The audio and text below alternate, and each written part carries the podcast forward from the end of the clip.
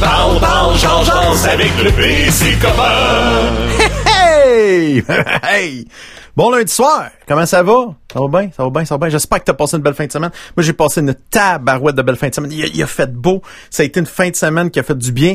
Une fin de semaine de rechargement de batterie. Je sais pas pour toi, moi, en tout cas, je, je peux juste te dire que j'ai profité de chacune des minutes. Ça a été très, très agréable. Euh, tout ça en fin de semaine, ça a été le fun. J'ai vécu des moments extraordinaires que je vais, je vais prendre le temps de raconter ça avec mes amis euh, tantôt dans les prochains instants. Mais avant, je veux juste te rappeler que tu peux participer quand tu veux en direct à l'émission en composant le 1877 le P radio 1877 537 7234 c'est sans frais, c'est gratis, c'est un numéro comme un numéro 800 mais c'est 1877. Donc 1877 537 7234 1877 le P radio, me semble, c'est assez simple. Aussi, tu communiques dans la vidéo sur la page Facebook de Parle Georges Jazz avec le P et ses copains. Podcast, si t'écris à partir de la page de l'EP, animateur, on le voit pas. Euh, bientôt, euh, là aujourd'hui, euh, tu vois l'image, mais à un moment donné, ça va être une image brouillée. Puis fois, tu viens sur le canal pas brouillé pour venir nous regarder. Puis le canal pas brouillé, ça va être Parle Parle Georges avec l'EP et ses copains podcast. Euh, les téléchargements, ça va bien. Euh, merci de nous écouter en audio. Euh, les personnes qui nous suivent également, j'imagine, c'est les nos bons camionneurs qui travaillent tellement fort pour remplir nos épiceries. merci d'être là. merci de garder notre société un peu normale. C'est grâce à vous autres si vous faites ça. C'est très apprécié. En ce moment, tu peux nous écouter en direct sur radiosphère.ca quand on diffuse le lundi soir à 19h tu vas avoir l'audio, euh, tu vas sur TuneIn, tu cherches Radiosphère, S-P-H-E-R-E, euh, .ca. Fait que c'est super facile à trouver euh, là-dessus. Ou sinon, YouTube, Facebook, on est évidemment en direct. Mon nom est Pierre-Yves Le Péblet. J'ai parti ce podcast-là au milieu du mois de mars pour se divertir, avoir du plaisir. Et surtout, je me sens entouré de passionnés crinqués que j'adore et je veux les saluer. C'est Marie-France, Guy et François. Salut les amis, comment allez-vous? Hey. Ça va bien? Bonjour le P. Bonjour. Bonjour le P. Non, ouais, c'est, hey, je suis content de vous retrouver. Euh, ça faisait euh, quelques journées qu'on, qu'on s'est pas vu. Euh, puis, tu sais, on est habitué de se voir quatre fois par semaine, tous les jours, puis qu'on y allait.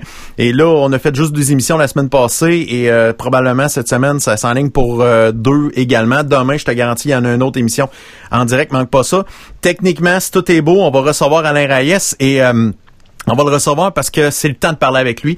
Euh, J'ai espacé euh, ces dernières visites parce que, sais, à un moment donné, il faut, faut, avoir de la viande, il faut avoir quelque chose à raconter. Et euh, ça brasse là, du côté euh, fédéral, côté gouvernemental. On reproche en ce moment le ton utilisé par les conservateurs pour dénoncer Justin Trudeau. tout ça, il va parler de fraude aussi de la PCU. Fait qu'on manquera pas ça demain. Tantôt dans l'émission, c'est un ami de Guy Massé qu'on va recevoir, Daniel Blouin. J'ai un petit peu avec tantôt. c'est un homme d'affaires un gars de marketing, un gars artistique qui a tout arrêté et euh, qui aujourd'hui ne travaille plus, mais l'argent rentre pareil. Euh, ça va être intéressant. Ça s'appelle sortidizone.com. C'est un site internet. C'est un conférencier aujourd'hui. Donc, euh, on va jaser avec lui. Ça va être vraiment le fun. puis aussi, on va parler avec Jasmine tantôt. une amie, oui. Jasmine, qui, avait souhaité bonne fête à, Marie-France. Puis, t'es revenu de ton anniversaire, Marie-France? J'ai eu le pire hangover. Ah ouais? du monde Comment ça? les journées où on ne s'est pas parlé. Je suis plus faite forte. Euh, j'ai fait un, genre de souper Skype avec euh, un de mes anciens collègues, ami Alexandre Léo Morissette, avec Audrey-Anne Vigneault, elle aussi. Euh, puis je suis partie, je suis partie, je l'ai échappé, comme on dit. Puis c'est drôle, en plein milieu de, de la soirée, je disais, hey gang, ce vin rosé-là, je vous le suggère, il est tellement bon. Ils me disent, ouais, mais Marie, c'est un vin blanc. Oh. Pour vous donner une idée de quel point j'étais plus là, là. Ouais, ça fait mal. Ça. Deux, trois jours, là, j'ai été finie. Je me disais, voyons donc, tabarouette. Avant, ça, c'était mon pré-drink il y a quelques années. Puis là, ça, ça, me sacre à terre. Fait que je dirais que faire des boîtes hangover, des allers-retours chez maman pour aller porter du stock, là, oh! ah, survenu de ma fête. Ah! Ah, fait que toi, là, t'es dans les boîtes, tu déménages euh, bientôt, fait que... Euh, ouais. On va suivre ça. mon écart, j'ai... Ben oui. Une base de lit. Qu'est-ce qui s'est passé? Ton chum t'a trop brassé puis ça a arraché à bord de lit? C'est la deuxième fois qu'il pète un lit, Colin. Là, là, quand ça me coûtait cher. Ouais, euh, c'est pas pas tant que c'est le lit qui te casse pas le dos ou quelque chose d'autre, là, fait que... c'est de l'amour violent, c'est quand tu, quand tu casses un lit? Ouais, ouais, ouais. lui, lui, il connaît l'expression « m'en à soir ». Si. Ah! Mais il parle, il parle bien sûr euh, de la base de lit. La tête de lit. Oh, c'est ça, la tête de lit. Non, non, c'est ça. Fait que là, comme vous le voyez, j'ai, je dors à terre, j'ai plus de lit. Puis on dirait, je sais pas si ça vous a déjà fait ça, probablement, mais on dirait qu'il y a des choses que ça faisait au moins six mois que j'avais pas utilisées à la maison. Et ce sont les premières choses, les premiers objets que j'ai mis dans des boîtes, que j'ai expédiés ailleurs. Et drôlement, dans les dernières journées, c'est ces objets-là que je, que je voulais utiliser. Tu les bébelles que, que tu te rappelais pas que tu avais, mais tout d'un coup, parce que t'es as plus tes veux, là, Ouais. ben, je suis là-dedans. C'est- il manque d'ustensiles. Tout le temps ça, c'est tout le temps ça. Ben, en tout cas. Fait que, ben, On- écoutez, là, on est là-dedans. Je vous souhaite un bon déménagement si vous, si vous êtes dans les boîtes ou à venir, hein, parce que, là, hein, le 1er juillet arrive pour tout le monde en même temps. S'il y a bien une affaire qui n'a pas changé dans nos vies, c'est le décompte du déménagement. Alors, bonne chance si vous êtes dans les boîtes. Fait que on salue les gens euh, qui euh, qui euh, qui travaillent avec les camions de déménagement, les déménageurs qui vont commencer à se préparer parce que la saison du déménagement commence là et le 1er juillet s'en vient. J'imagine, j'ai hâte de voir euh, de quoi ça va avoir l'air leur travail avec euh, les les, les trucs de distanciation sociale et les nouvelles normes. Euh, ça va être quelque chose. Fait que bonne chance à tout le monde qui vont être là-dedans et n'oubliez pas, c'est important de désinfecter tout ça parce que tu sais si c'est pas bien désinfecté, c'est c'est pas c'est pas le fun. Ah, restons dans Si les c'est pas bien désinfecté, c'est mal désinfecté. et voilà, merci. Mais quel constat! C'est incroyable. hey, euh, parlant de camion, en fin de semaine, euh, il y a un camion à Victoriaville qui a fait jaser. Eh, Eh, eh, qui a fait jaser ce camion-là. Oh, boy, boy. Le camion, c'est un camion muni de haut-parleurs pour le respect des consignes. C'est un camion qui va passer, mettons, quand il fait trop beau dans des parcs ou euh, alentour du lac, mettons, pour dire aux gens, gentiment, on vous rappelle que ça serait le fun de rester à deux mètres. Parce que souvent, quand on est à l'extérieur, fait beau, on voit d'autres mondes, ben on oublie le deux mètres, tu sais. Fait que euh, c'est c'est très, très important de, de penser à ça. Puis aussi, euh, en fin de semaine, moi, qu'est-ce qui m'est arrivé? Oh, faut que je monte ça. C'est pas croyable. Ce sera pas long. Eh, check ça, je suis rendu équipé. wow. Oh! Eh! Parce que, Un masque de Mecamas en plus. Ça, là, ce masque-là, je l'ai pas demandé parce que vous vous rappelez, dans mon émission, j'ai dit que j'en porterais seulement si c'est obligatoire. Uh-huh. Je l'ai.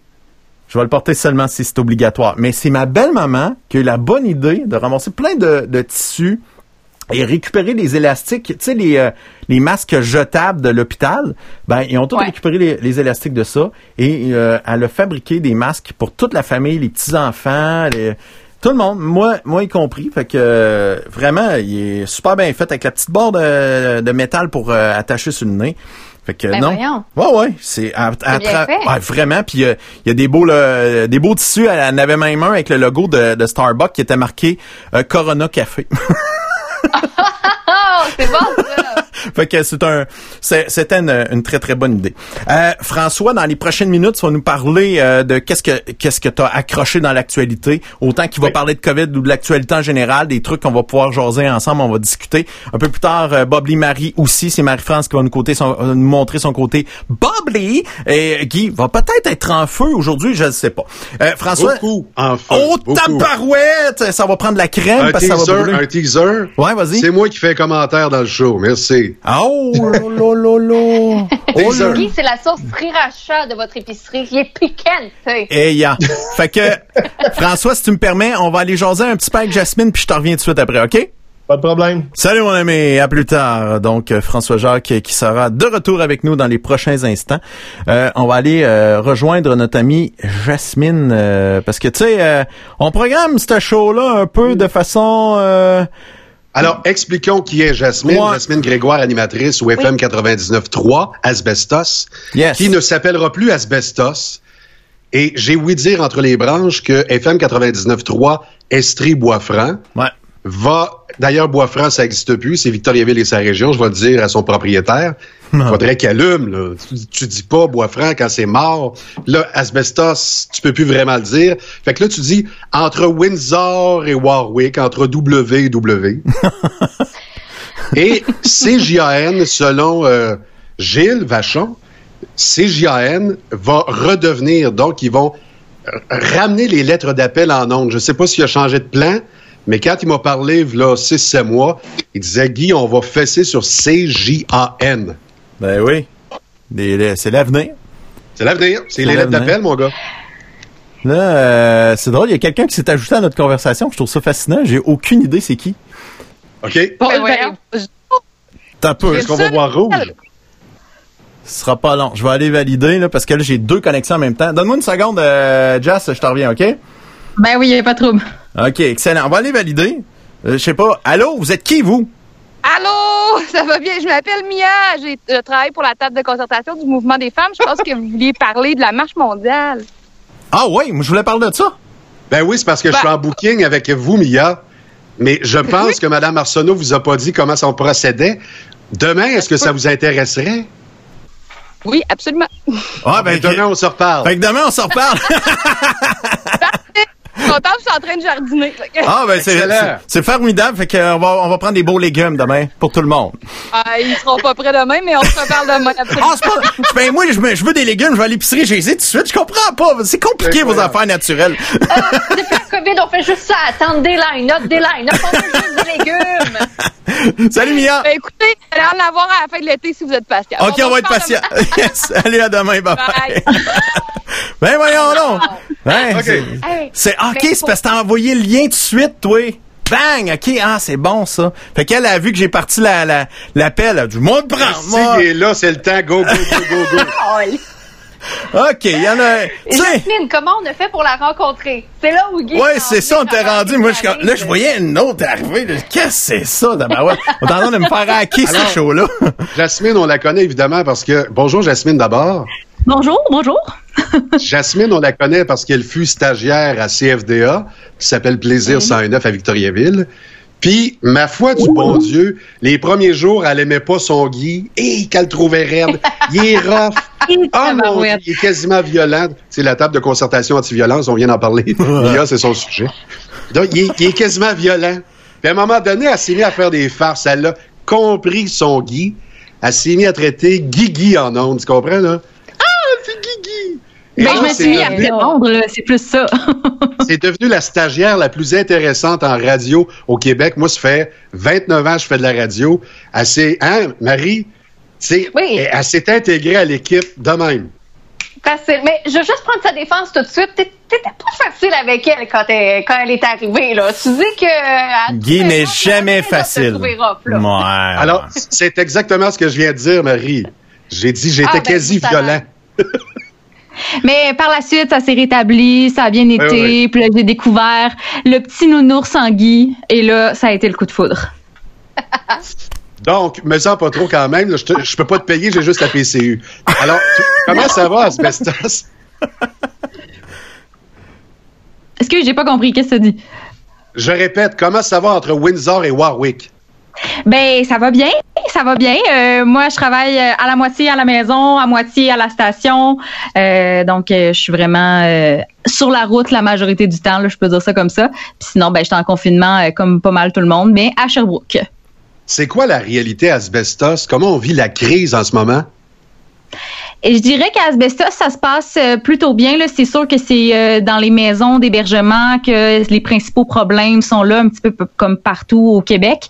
Euh, sinon, la crise est quand même très, très bien contrôlée. Euh, la ville a mis des mesures en place pour aussi divertir les gens et tout. Donc, euh, ça se passe super bien. Puis la radio est là pour les gens, puis je pense que les gens l'apprécient énormément aussi. Là. Avec des animateurs locaux euh, de la place, c'est, c'est, c'est, c'est facile d'être en contact avec les, euh, les auditeurs euh, de la région. Donc, bravo. Faites un- pour de vrai, c'est une Moses de belle petite équipe. euh, Asbestos, euh, des gens bien fins, bien passionnés, bien gentils, bien agréables. Fait que euh, c'est le fun en titi. Mais ça, ça veut dire que tu voyages beaucoup? Oui, je voyage beaucoup, mais c'est ça. Là, là, je suis la semaine, je suis en nombre de 5 heures à 6 heures le matin, de midi à 13 heures, mais ça, je fais ça de chez moi. OK. Fait que ça, ça va bien. Puis c'est la fin de semaine que je suis sur place, donc euh, là, je me déplace, mais euh, c'est pas trop loin, là, 45 minutes de Sherbrooke, là, puis euh, ça se fait bien. Hey, à, à l'entrée d'Asbestos, des deux côtés de la ville, il y a des gros panneaux euh, numériques euh, d'affichage, des Eh grosses oui. affaires. Puis là, Jasmine est devenue une méga star depuis que... Tu dois signer des autographes depuis qu'on te voit sur ce panneau-là de façon régulière. Hey, ça arrête pas, là, les caméras quand je me déplace. non, c'est pas vrai. Mais euh, pour vrai, la première fois, j'ai vraiment fait le saut. T'arrives, puis là, tu vois ta face, t'es là. C'est moi qui est là! puis à chaque fois que je me vois, ben, je suis folle comme un balai, là, si je peux pas me retenir. Ben, c'est correct. Faut, faut bien être fier de qu'est-ce qu'on fait. Mais Puis- oui. Et est-ce que euh, la radio fait toujours partie de ton plan pri- euh, prioritaire, primaire, dans le sens dans qu'est-ce que tu veux faire, ou t'es en train de regarder d'autres choses, vu que c'est un, tu sais, c'est un, le monde des médias est en train de changer. Ça ressemble à quoi à- en début de carrière quand on se lance en radio? Ben, en ce moment, moi, je, je suis à l'université euh, temps plein. Donc, il me reste un, un an pour finir mon bac en communication à l'université à Sherbrooke. OK. Donc, euh, je fais de la radio comme euh, emploi étudiant, puis ça me permet de faire qu'est-ce que j'aime, puis d'être payé pour le faire. Euh, donc, pour le moment, j'aimerais ça. Je pense que j'ai quelque chose à vivre en radio, mais c'est certain qu'à la fin de mes études, il va falloir que je vois comment le picture va être parce que c'est tellement incertain en ce moment que je sais je sais vraiment pas euh, en septembre 2021 de quoi ça va avoir l'air là. donc euh, je vais voir rendu là mais on croise les doigts pour qu'il y ait des opportunités euh, dans le domaine de la radio. Eh oui, c'est c'est c'est ça que je souhaite aux, aux nouveaux talents qui veulent rentrer parce qu'en ce moment pas évident. On a dans certaines compagnies on a mis à pied temporairement plusieurs talents et donc ces talents-là vont être rappelés éventuellement. Donc euh, on va avant d'engager les nouveaux talents, on va rappeler euh, d'autres talents euh, pour revenir. Ça- en tout cas, c'est je trouve que c'est une période particulière pour rentrer là-dedans. Mais Ouais, vraiment. mais bon, fait qu'on va te souhaiter Mais la meilleure le des pays- chances. Oui. L'important, c'est soit de mentir sur son âge, son expérience, son CV ou sa taille. Ah ouais? Si vous êtes capable de mentir Ah! sur la taille, votre grandeur, je pense que vous pouvez aller loin. Parce qu'il y a un certain matin où j'ai dit, hey, bonjour la petite, ça c'était Marie-France, et l'autre plus petite, ça c'était Jajas. Et Jasmine a dit, ben non, je suis aussi grande que Marie-France. Non, elle a même dit qu'elle était plus grande que moi. Ou dans En plus? Je fais 5 Ben, pieds 3 ou 5 J'ai pieds dit 4. 5 et 4. Ah! Puis, mais là, je suis comme, attends un petit peu, je suis plus grande que toi, puis je mesure même pas 5 pieds 4. J'ai beau pas être bonne en maths, le- la logique que j'ai, tu peux pas être plus grande que moi. Et le lendemain, j'ai dit, tu vas voir, on va te mesurer. Le lendemain, pour prouver qu'elle est en train de nous mentir, j'ai amené un galon à mesurer. Et comme de fait, Jasmine, tu nous as menti. Tu fais pas 5 Hey, pieds j'ai 4. pratiquement un pouce de moins que toi, mais c'est parce que c'est sur mon permis de conduire qu'ils m'ont pas mis la bonne grandeur quand ils m'ont mesuré. Fait que depuis des années, je pensais que je mesurais 5 et 4. Puis là, du jour au lendemain, bam, je mesure 5 et 3, j'ai rapetissé de un pouce. À un pouce d'être une naine. Sur le permis de conduire de Jasmine, il est écrit qu'elle a les yeux bleus. Fait qu'elle, ça fait depuis qu'elle conduit qu'elle pense qu'elle a les yeux bleus. Bravo. Vie, elle est de Saint-Albert de Warwick. Et là, je me suis fait chicaner. Ça s'appelle plus Saint-Albert de Warwick. Fait qu'on a fait un compromis parce que moi, je donne pas toutes, là. Alors maintenant, ça s'appelle Saint-Albert de. Deux. Et je me rappelle très, très bien que on avait dit haut et fort en ondes que c'était Saint-Albert de Warwick. Puis à un moment donné, je pense que tu es passé à la mairie. Qu'est-ce qui s'est passé, Jas? Ben, je me suis entretenue avec le maire, puis là, j'ai jasé un petit peu de tout ça, puis il m'a expliqué que euh, en 97, c'est là que la séparation s'est faite entre Saint-Albert puis Warwick. Fait que moi, j'ai tiré à la couverte de mon bord, j'ai fait là, là, c'est Saint-Albert. Puis le Guy a tiré du bord, de son bord, fait que là, c'est devenu Saint-Albert 2. C'est tout. C'est Fait- tout. Fait que Saint-Albert fait partie de Victoriaville et sa région. Exactement, on a une belle pancarte euh, à l'entrée. Oui. Mais Warwick ne fait pas de partie de Victoriaville et sa région. Non. Hein, non. Pour Et vrai? notre préfet, Ils ont pas embarqué, et notre préfet, Ben, c'est Alain. Saint-Pierre. Ah ouais? Et Alain Saint-Pierre, au début, écoute, il mangeait le dash tellement qu'il aimait pas ce que je disais sur Saint-Albert 2. puis à un moment donné, il rentre en studio, puis quand il a vu ma face, il est parti à rire. Ah! On a eu du fun depuis ce temps-là. OK. Alors, euh, Lui, il s'en, est, est knocké le gars. Ah, il, là, m'en- il s'en venait m'en knocker un, là. Puis là, il a fait, bon, non, je peux pas fesser ça, c'est un bonhomme Non. Pittsburgh. Ça répète. Mais il, il s'est même moqué un peu de Guy avec moi là, quand j'y ai parlé. Là, garde, faut bien vanter notre patrie un peu. Là. Bon, oui. Bon, oui. Bon, fait, faut, faut le voir demain. Fait que, qu'est-ce qu'on te souhaite pour euh, l'après, l'après-Covid, euh, Jess? Euh, de la santé et du succès dans mes études. Oh! Bonne année! c'est la même affaire. Bon, c'est fantastique. Fait que, on salue ton chum. Il, euh, pas de bébé pour le moment. On n'attend Oh pas que là-dessus. non, on n'est pas là pantoute. Pas le bon timing. C'est bon lui le bébé. Ouais. C'est bon. ça- Moi, j'ai hâte que ça soit déconfiné parce que ça fait euh, euh, euh, des, des, des mois et même des années que lui et moi, on rêve de se rencontrer, mais le- les planètes n'arrivent jamais au bon moment. À s'aligner. Ouais, non, je sais. Fait que, mais à un moment donné, on va prendre une bière. Ça je passait vais- proche. Ça passait proche à un moment donné. C'est toi qui as choqué? Son copain m'avait dit, hey, je t'écris cette semaine, on planifie ça avec le P, telle date. Puis finalement, c'est Jasmine qui m'écrit qu'elle dit la journée même en me disant, hey, excuse, mon chum t'a oublié. Est-ce qu'on voyait le P finalement? Oh, J'ai dit, voyons dans ta barouette. Il est donc bien mélangé. ça va bien. pire, là, c'est que c'est deux passionnés de radio intense, de technologie, de tout ce que vous voulez. Puis ils se sont même pas encore rencontrés. Je peux même pas croire que ça se peut. Ben, il me fait penser à moi quand j'avais j'avais dans vingtaine. Euh, cheveux? euh, oui, il y avait des cheveux. Euh, puis euh, aussi euh, dans le sens que lui, il est chanceux, il a la technologie. Moi, j'ai commencé avec la marde du début à couper des rubans, des bobines, puis à mixer sur des Moi, tables tournantes. malade, comprends-tu? Moi, j'avais un. Revox, là, puis là, tu comprends qu'on slidait tout. Là, on coupait ça en mille morceaux. Hey, tu sonnes vieux, mon gars, ça a pas Non, de non, mais je fais rien que dire qu'il est chanceux. Lui, il est né avec le stock. Moi, ce que j'ai aujourd'hui, là, si j'avais eu ça il y a- quand j'avais 20 ans, Hé! hein? Hein? Ça aurait été Mais- incroyable. Mais ouais. Jazz, conseil pour euh, Alex et toi, si jamais vous allez voir le P par surprise, faites juste appeler avant d'arriver, juste pour être certain, tu sais, que hein, sont, sont capables de vous recevoir. Juste ça comme ça. Ouais, parce que des fois, je suis parti en spider. La, la dernière fois que Jasmine et Alex sont venus me voir, ils ont pas appelé. Et Jasmine, comment vous m'avez trouvé déjà? Pas Je pense tout nu. qu'on peut Ben, le moi, dire. je cogne, je sonne à la porte, elle pense que je suis un livreur, fait que je laisse ce que j'avais amené sur le bas de la porte. Et là, elle, elle vient répondre à la porte flambant nue, en serviette. Ben, voyons Et il y avait plein de chars qui passaient, puis là, tout le monde se regardait, se revirait, puis la regardait, puis là, Bravo. nous, on jasait sur le cadre de porte, elle était en serviette, bien à l'aise. Fait qu'appelez avant de vous présenter chez les, chez les gens. Très- Ça, c'est tellement du mari, là. Un mardi comme en plus, je suis sortie du bain. Je suis sortie du bain à la course, j'étais slide et ça, la troll et une mousse, de l'eau partout à terre. J'étais glissée sur le plancher. Moi, je voulais mon colis. Là, vous le savez, j'ai une addiction au colis depuis le début de cette pandémie-là. Qu'est-ce que je ferais pas pour un colis? Mais fin- finalement, c'était un plus beau colis. J'étais contente de voir mes amis. Puis j'ai hâte de vous revoir aussi, là. Hein? Comment ça fait beau? Deux mètres de distance. ça. On peut commencer à penser à ça, là. Ça comme ça. On est moins de 10 personnes si on est les quatre ensemble, fait qu'on est bien correct. Et voilà. C'est pareil comme la diffusion en direct. On est moins de 10. On est légal. Ah ouais, à la date, je regarde ça, là, on est full legit. C'est bon parce que l'équité des sexes en plus, fait qu'il y a personne plus. qui peut chialer. Là. On a la parité. Et l'équité des poids aussi, les petites, les gros. Et voilà. Alors, bonne journée. Mais je regarde ça, on est le même nombre de personnes qu'au show du petit Jérémy. Euh, hey, euh, Ah, ça fait mal. hey, Jess, euh, merci d'avoir pris euh, quelques minutes de nous avoir jasé ça. C'est le fun de prendre de, de tes nouvelles. Ça faisait longtemps qu'on s'était vus. Puis euh, c'est le fun de, de t'entendre euh, toujours au FM 99.3. C'est toujours très agréable.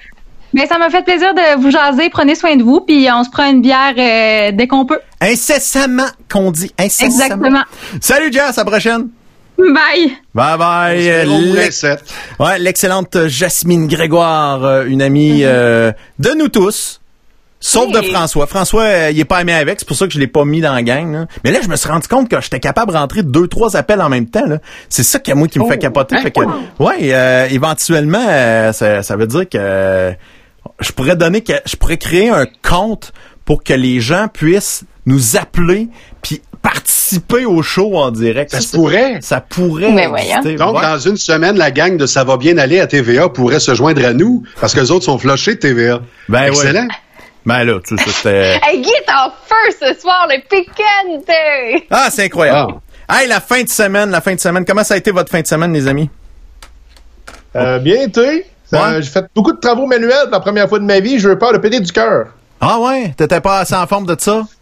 Je suis pas assez en forme pour me tenir debout la majorité du temps. Eh, Mais là, je vais faire une, une longue histoire courte. Là. On a déménagé dans une nouvelle maison au mois de février et puis euh, l'ancien propriétaire avait commencé à construire un, un espèce de cabanon. Mais il avait pas fini. Il avait comme juste la base de fait. OK. Puis euh, il nous dit qu'est-ce que vous voulez faire avec ça? Voulez-vous que je le finisse? Voulez-vous que je l'enlève? Je suis comme ben. Ça a l'air solide. Hein? Il dit oh c'est le genre de stuff que les hélicoptères peuvent atterrir là-dessus. Mais regarde, laisse-la là. ok? Nous autres, on va mettre une piscine là-dessus euh, l'été prochain. Tu sais, les piscines autoportantes. là. Ouais, ouais, ouais, ouais. Fait que euh, c'est correct, le, le temps passe, euh, ça fond, tout ça, on enlève. Il y avait laissé du stock de rénovation là-dessus, on enlève tout ça. on Il y a un trou. La base, là, a comme enfoncé d'un côté. Fait qu'on regarde ce qui se passe. Tu sais, c'est une espèce de carré, là, la, la- la- la- fondation en bois de ça, puis il y a comme des solives tout le long. Ouais. Il y a un côté qui a renfoncé au complet, toutes les vis sont lâchées. Fait qu'on est, on est obligé de tout détruire ça. Non. Fait que là, on avait commencé à, on avait commencé à défaire, euh, euh, enlever le bois, enlever le styrofoam d'en dessous, parce qu'il y a comme du styrofoam de, je sais pas, moi, 10 cm d'épaisseur, à peu près du styrofoam de construction. là. Ouais, ouais, ouais. On enlève tout ça la semaine passée, puis là, cette semaine, ben là, il fallait replacer ça, ces solives-là, parce qu'on va faire un deck ordinaire avec. là. Mais euh, se pencher, puis installer, puis visser au soleil à comme 25 degrés, là, je pense que mon corps, il, m'a envoyé un message qui disait quelque chose comme « Hey, le gros, euh, hier, tu t'es enfilé une grosse poutine, puis tu t'as passé la journée assis sur ton cul, puis aujourd'hui, tu me demandes de travailler. Il y en a un des deux que j'aime plus que l'autre, et c'est pas aujourd'hui. » À ton âge, on fait plus ça. Non. Elle sait bien, à mon âge, faire de l'effort physique, ça devrait être interdit. Ben, ou non, fais de l'effort physique, puis euh, mange juste un peu de poutine. Moins. Non, non t'as peu là. Là, là, je vais faire mon conspirationniste là-dessus. Là. je te croirai pas, je vais aller faire mes propres recherches. Hashtag, m'a faire mes recherches. OK, c'est bon. Bon à savoir. Mais, pour- mais pour de vrai, j'ai eu un petit peu peur hier. Quand j'ai eu une espèce de palpitation, puis une montée de sueur anormale, j'ai regardé ma blonde, je fais c'est pas normal. Il y, a, il y a de quoi qui. Non, mon corps, il m'aime pas, là. Fait que je vais finir la job, puis après ça, prendre pas mal, mais je vais rentrer en dedans. Je vais prendre une douche, je vais boire beaucoup d'eau, je vais peut-être m'asseoir pendant une heure. Coudon, l'objectif du show, c'est que tout le monde finisse sur le halter. le P, moi, puis là... Il manque non, juste la France. Faut raconter aux gens que le P, moi, depuis un mois et demi, deux mois, on a full palpitation, jamais euh, synchronisé. Une semaine, c'est lui, une semaine, c'est moi. Puis nous autres, on va vraiment à l'Hôtel Dieu d'Arthabasca, là. Alors, euh, on le sait qu'ils sont vraiment fins, on loin les connaît par cœur. Mais là, t'es pas obligé de faire pareil, là. Non, non, non. Et- ben, ben, surtout, l'hôtel Dieu d'Arthabasca, c'est un peu loin. Fait que je vais garder ça tranquille pour moi, là. Hey, tu vas où, euh, toi, François Charon? Quoi? Où est-ce que tu vas? À quel hôpital tu vas? Je vais jamais à l'hôpital, c'est ça l'affaire. Ben oui, prépare-toi, là, parce qu'à un moment donné, tu vas Oh. vieillir. Puis Ben, je le sais, elle le sait bien, Guy. Elle le sait bien, là. Et si tu veux, je vais aller à l'hôpital de ma vie, là. Mais en avec un hôpital, et tu, tu me demandes ce qu'ils sont les hôpitaux. Je sais pas, mais je pense que Jeffrey Hey, Hill, hey, hey, pas mal le seul que je connais. Quand t'es né, ta mère, elle t'a sorti de quel hôpital? Une femme, une femme sage, elle ressemblait à Marie-France, non? Moi, ce que, je, ce que je trouve juste drôle, c'est que tu parles de ma mère et qu'il y a un gros plan sur Marie- Marie-France. Cela étant dit, euh, c'était l'hôpital, euh, il s'appelle Saint-François, je pense, à Trois-Rivières. Saint-François! François! Et voilà, Saint-François-Jacques. Tu peux pas aimer les totons. Saint- Saint-Joseph! Ah! Ah, Je, me rappelle même pas du nom de l'hôpital où je suis né. Il y a deux hôpitaux né à l'hôpital je les cocu en chef de l'humanité, Saint-Joseph. On sait qu'il est Eh cocu. C'est Dieu le vrai père. Ah, d'accord. OK. Que- On dirait que je me sens plate d'avoir réussi à courir 22 minutes en fin de semaine. Je suis comme, je peux palpiter du cœur, moi aussi? Hey, je veux c'est faire partie 22 de la minutes. Je, je sais pas si tu le sais, mais 22 minutes, c'est impossible. C'est physiquement impossible. pour- Hey, je veux dire, si, si moi je suis pas capable de me pencher pour driller, tu peux pas courir 22 minutes. Mais pourtant, Marie-France, c'est une belle victoire, 22 minutes de course, sachant que t'es euh, t'es parti de loin. Fait que là, Ben- ça, c'est ton moment de fierté en fin de semaine.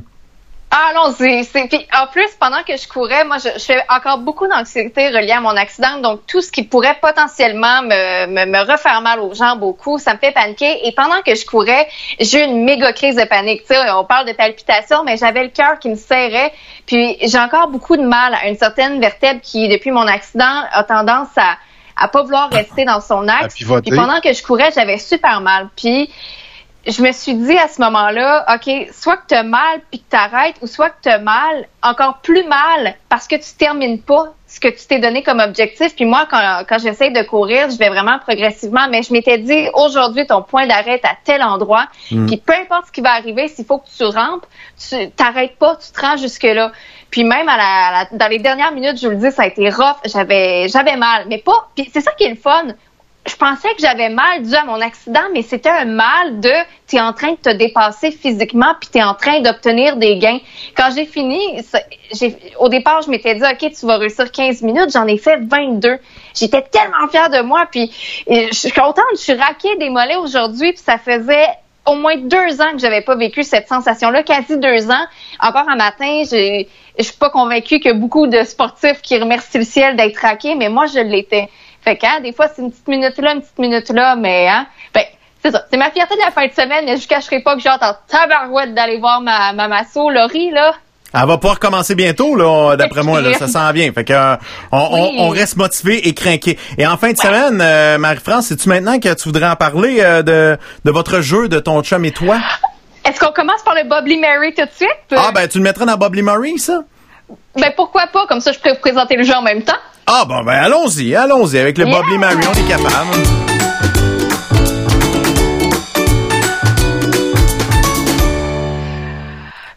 Bon, euh, jeu qui a débuté parce que euh, ben, Guy est au courant, vous le, il l'a vécu au téléphone avec moi. Où j'habite, c'est une intersection de quatre arrêts. Euh, ben, vous savez que les arrêts, ça que c'est optionnel. Et j'ai des preuves vidéo à l'appui de ce que je suis en train de vous raconter. Euh, le P, pèse sur le piton! Idée de jeu de confinement numéro 88. Comme on habite à côté d'un 4 stop, on juge les stops. Et mon Dieu, lui c'est un aveugle. Oh, un autre. Ça, c'est presque. Euh, ouais, presque parfait. Bon. Comme euh, il y a plein de jeux qui sont maintenant autorisés, des rassemblements, le lancer de javelot, ben mon chum et moi on a quand même décidé de rester sur le patio, puis on juge les stops des gens. Puis on a trouvé des noms un petit peu farfelus, genre l'aveugle, c'est lui qui, fait comme s'il avait pas vu le stop puis continue.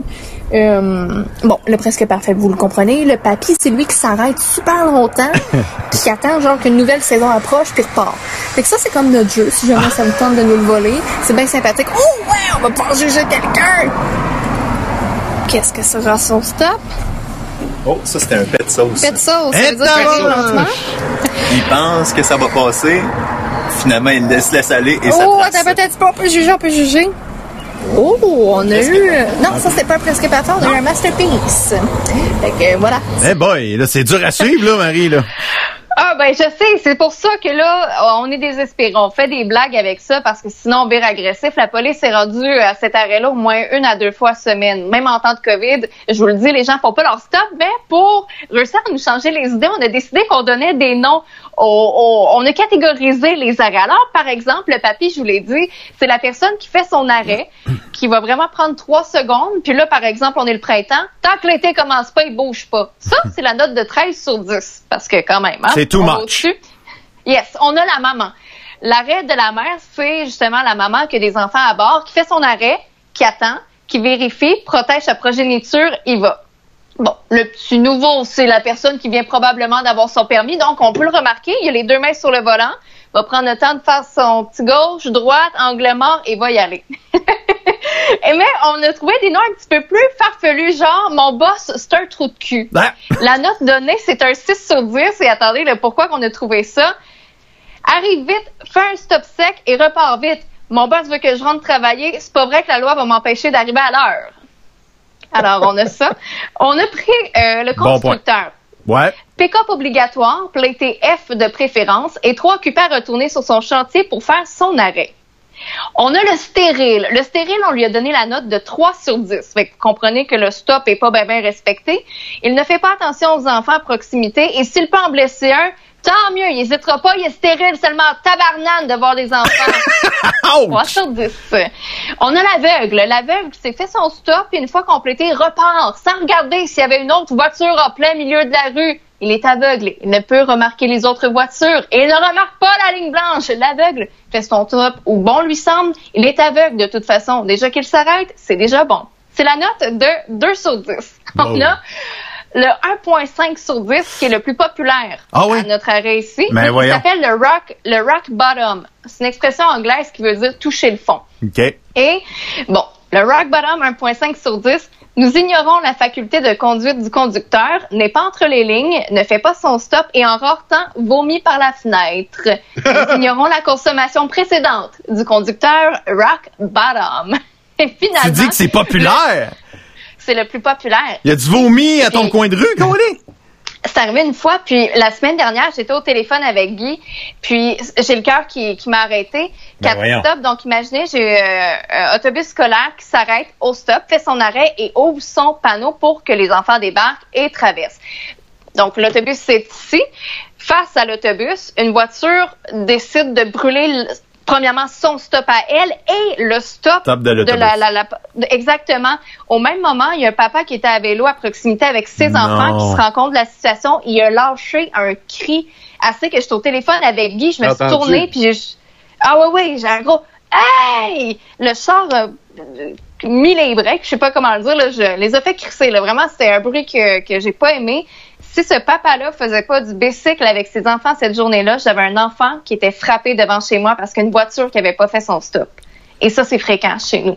À Victoriaville, on n'a pas ce problème-là, mais continue. Et euh, bon, pas de je stop à terminer avec le 0 sur 10. le 0 sur 10. Il s'appelle le Gilles Doigt, en honneur au fameux monsieur qui a le doigt. Euh, que doigt. tu travailles- Le Tant que tu travailles pour la ville ou que Ah. tu as des sirènes, t'as le doigt. Et là, j'ai le doigt. Parce que drôlement, je sais pas pourquoi, mais ceux qui travaillent à la ville ici, on dirait que le stop est optionnel devant chez moi. 0 sur 10. J'ai le doigt. Alors, si jamais, ben là, je, je sais que je fais des blagues par rapport à ça, ça l'est pas, pas c'est c'est pas, c'est fréquent qu'il y ait de la police ici, puis qu'on jase avec eux. Mais ça peut être un jeu de confinement, tu sais, au lieu de juger les stop de, des gens, vous pouvez trouver une autre façon de les juger, tu sais. Vous restez chez vous, vous prenez un popsicle, vous profitez du soleil, puis ben, vous profitez du Bloody Mary en même temps. Hey, hey! J'ai le doigt. J'ai le doigt. Hey, mais tu devrais faire un bingo, euh, un bingo Ah. stop avec les noms des stops de- sur une carte ou euh, faire un, un- un- un scorecard. Tu sais, tu les mets avec des cases à côté. Tu mets ça en PDF, ça, tu mets ça disponible à tout le monde. le- le- l'espèce de panneau de jugement. On a fait des notes de 1 à 10, puis ça, c'est con. Mais on note les stops des gens. Fait que des fois, ça arrivait que quand les gens brûlaient leur stop, on levait le 0, on lève le 7, on lève le 10. Ah non, on a... On Ok. a Je voulais pas t'interrompre pendant ton les Mary. je voulais pas t'interrompre pendant ton Bubbly Mary, mais j'ai tellement voulu te le proposer, mais maintenant que tu le fais, t'es mon idole de la journée. Et voilà, c'est très très bon. Non, mais là... Euh, j'ai euh, j'ai quelques messages ici. J'ai tout d'abord euh, Nick Simoneau qui nous a dit qui nous dit salut la gang, je m'ennuyais de vous autres. C'est quoi l'idée d'un show à 7 heures quand les enfants sont pas encore couchés Ben normal. Nick, c'est parce que rendu à 7 heures, si moi je suis couchée, hein, ça fonctionne pas. Je suis un enfant, Nick. C'est un bon point. À 7 heures. C'est un bon point, c'est un bon point. Euh, Il y a Sébastien Caron de Nissan Victoriaville qui dit Salut la gang, go le P, une petite pub pour Nissan. Fait que euh, Nissan du Victoriaville, c'est du jamais vu. 84 mois, euh, 0% euh, et 5000 dollars de rabais. Nissan de Victoriaville, faut en profiter maintenant. Nous sommes ouverts en semaine jusqu'à 21h et on a tout ce qu'il faut à l'intérieur pour se laver les mains et on nettoie les voitures. Les voitures n'ont jamais été aussi propres que ça chez Nissan Victoriaville. J'ai jamais vu des choses aussi propres. Ils sont tellement chaînés, frottés que même les vendeurs, ça coûte même pas dessus pour jaser. Arrête donc. Te le jure. Jamais Moi, ça. C'est J'ai du entendu jamais vu. Ils frottaient tellement leur véhicule, j'ai entendu dire que même les poignées de véhicules sont gercées. Exactement. Faire. Ah, bon. Euh, non, non, ils vont t'annoncer. T'as peu. Ah, t'as peu, t'as peu, t'as peu. Il dit non, non, il va t'annoncer de rester à deux mètres avec le truck de la ville. Ah, ok, ça c'est drôle, ça, Nick Simono qui nous fait des bonnes blagues de même. Ouais, Guy, euh, j'ai compris ton message. Je vais, retravailler mon affaire d'affichage de message texte parce que ça, ça bloque vos faces. Fait que quand on passe ça? Euh, Moi, ça me dérange pas, je suis la quatrième roue du carrosse, tant quelque part, je vis bien avec le fait d'être caché. Mais lui, là. Lui, Guy, il- euh, son ego, hein? Son Ouais. ego. Moi, je suis devenu un gars de télévision avec le temps. hein. Oui, c'est vrai. T'es devenu un gars de Alors, TV. moi, j'ai l'impression que si tu coupes mon image, tu coupes ma PCU. Je veux pas ça. Non, on veut pas. Euh, on, va, on va parler d'un peu de, de qu'est-ce qui s'est passé de bon en fin de semaine. De, de mon côté, je suis allé faire un tournage à ma petite vache d'amour, le restaurant Princesse de Princeville, pour euh, expliquer aux gens comment faire euh, la commande à l'auto. C'est vraiment bien fait. Et on- j'ai j'ai un scoop ce soir. Je sais pas si Non. je dois le dire, mais Envoyez, envoyez, envoyez. Jonathan va me pardonner. La crème molle va revenir. Yes! début juin. Donc, dans quelques jours, crème glacée molle. C'est Nicole qui va te servir ça. Nicole, Ah, avec son la masque. belle. La belle Nicole est là depuis toujours. Elle m'a vu, elle m'a vu haut de même.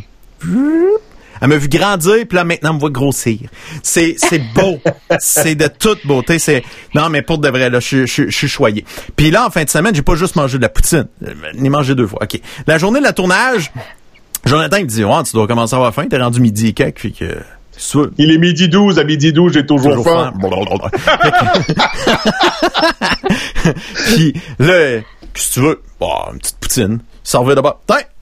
Pars avec une petite poutine. Elle est bonne quand elle est gratis. En tout cas, euh, je dis ça comme ça. Mais là, moi, chez nous, il y a une règle avec ma blonde. je peux pas manger de poutine sans elle. Fait que faut pas que j'en mange souvent, mais quand j'en mange une, c'est avec elle. C'est obligatoire. Fait que là, elle était fru. Fait que en fin de semaine, c'était la fête de ma belle-mère et euh, il y avait le goût de manger de poutine. Fait que elle dit tu vas aller chercher de la poutine, puis tu vas en manger pour souffrir. Elle est pas fine, ta blonde. hein? Non, parce que je m'endors, moi, après poutine. À, à 42 ans, je m'endors après poutine. Même si c'est une petite. Fait que, en tout cas, cela dit, on, on a fait de la bonne bouffe sur le barbecue et j'ai fait de la pizza. Oh, qui était bon. Oh, ça, c'est avec des morceaux de poulet grillés. Oh, c'était écœurant. Pour de vrai, là, ça fait deux, deux trois étés qu'on se fait de la, de la pizza sur le barbecue, là, et c'est un vrai régal. Donc, Fais-tu euh, ta pâte toi-même? euh, des fois oui, des fois non. Là, là c'était de la pâte achetée, mais même avec de la pâte achetée euh, à pizza, euh, pour de vrai, ça, ça se fait bien. Moi, je fais cuire d'un bar. Je mets ça à 450 à peu près. Euh, puis j'ai trois brûleurs, fait que le brûleur de droite, lui je le mets dans le tapis, les deux autres un petit peu moins. Fait que je le fais chauffer d'un un bar. Là quand ça vient un peu grillé, je le refais de bord. Là je fais ma sauce, je mets mon fromage puis toute la patente. Mais on fait notre sauce Une à autre tomate. émission de cuisine. Je le on sais. est dans une autre Désolé. émission de cuisine. Il n'y a pas juste Marina Orsini qui va être après Ricardo à Radio-Canada avant les nouvelles de midi. Une autre émission de cuisine. Ah. Mais c'est le fun! Ah. C'est juste ça que j'écoute. Hey, Sébastien, là. Sébastien, la poutine, viens-tu de Drummondville ou? La question à ne pas poser. Sébastien! Sébastien!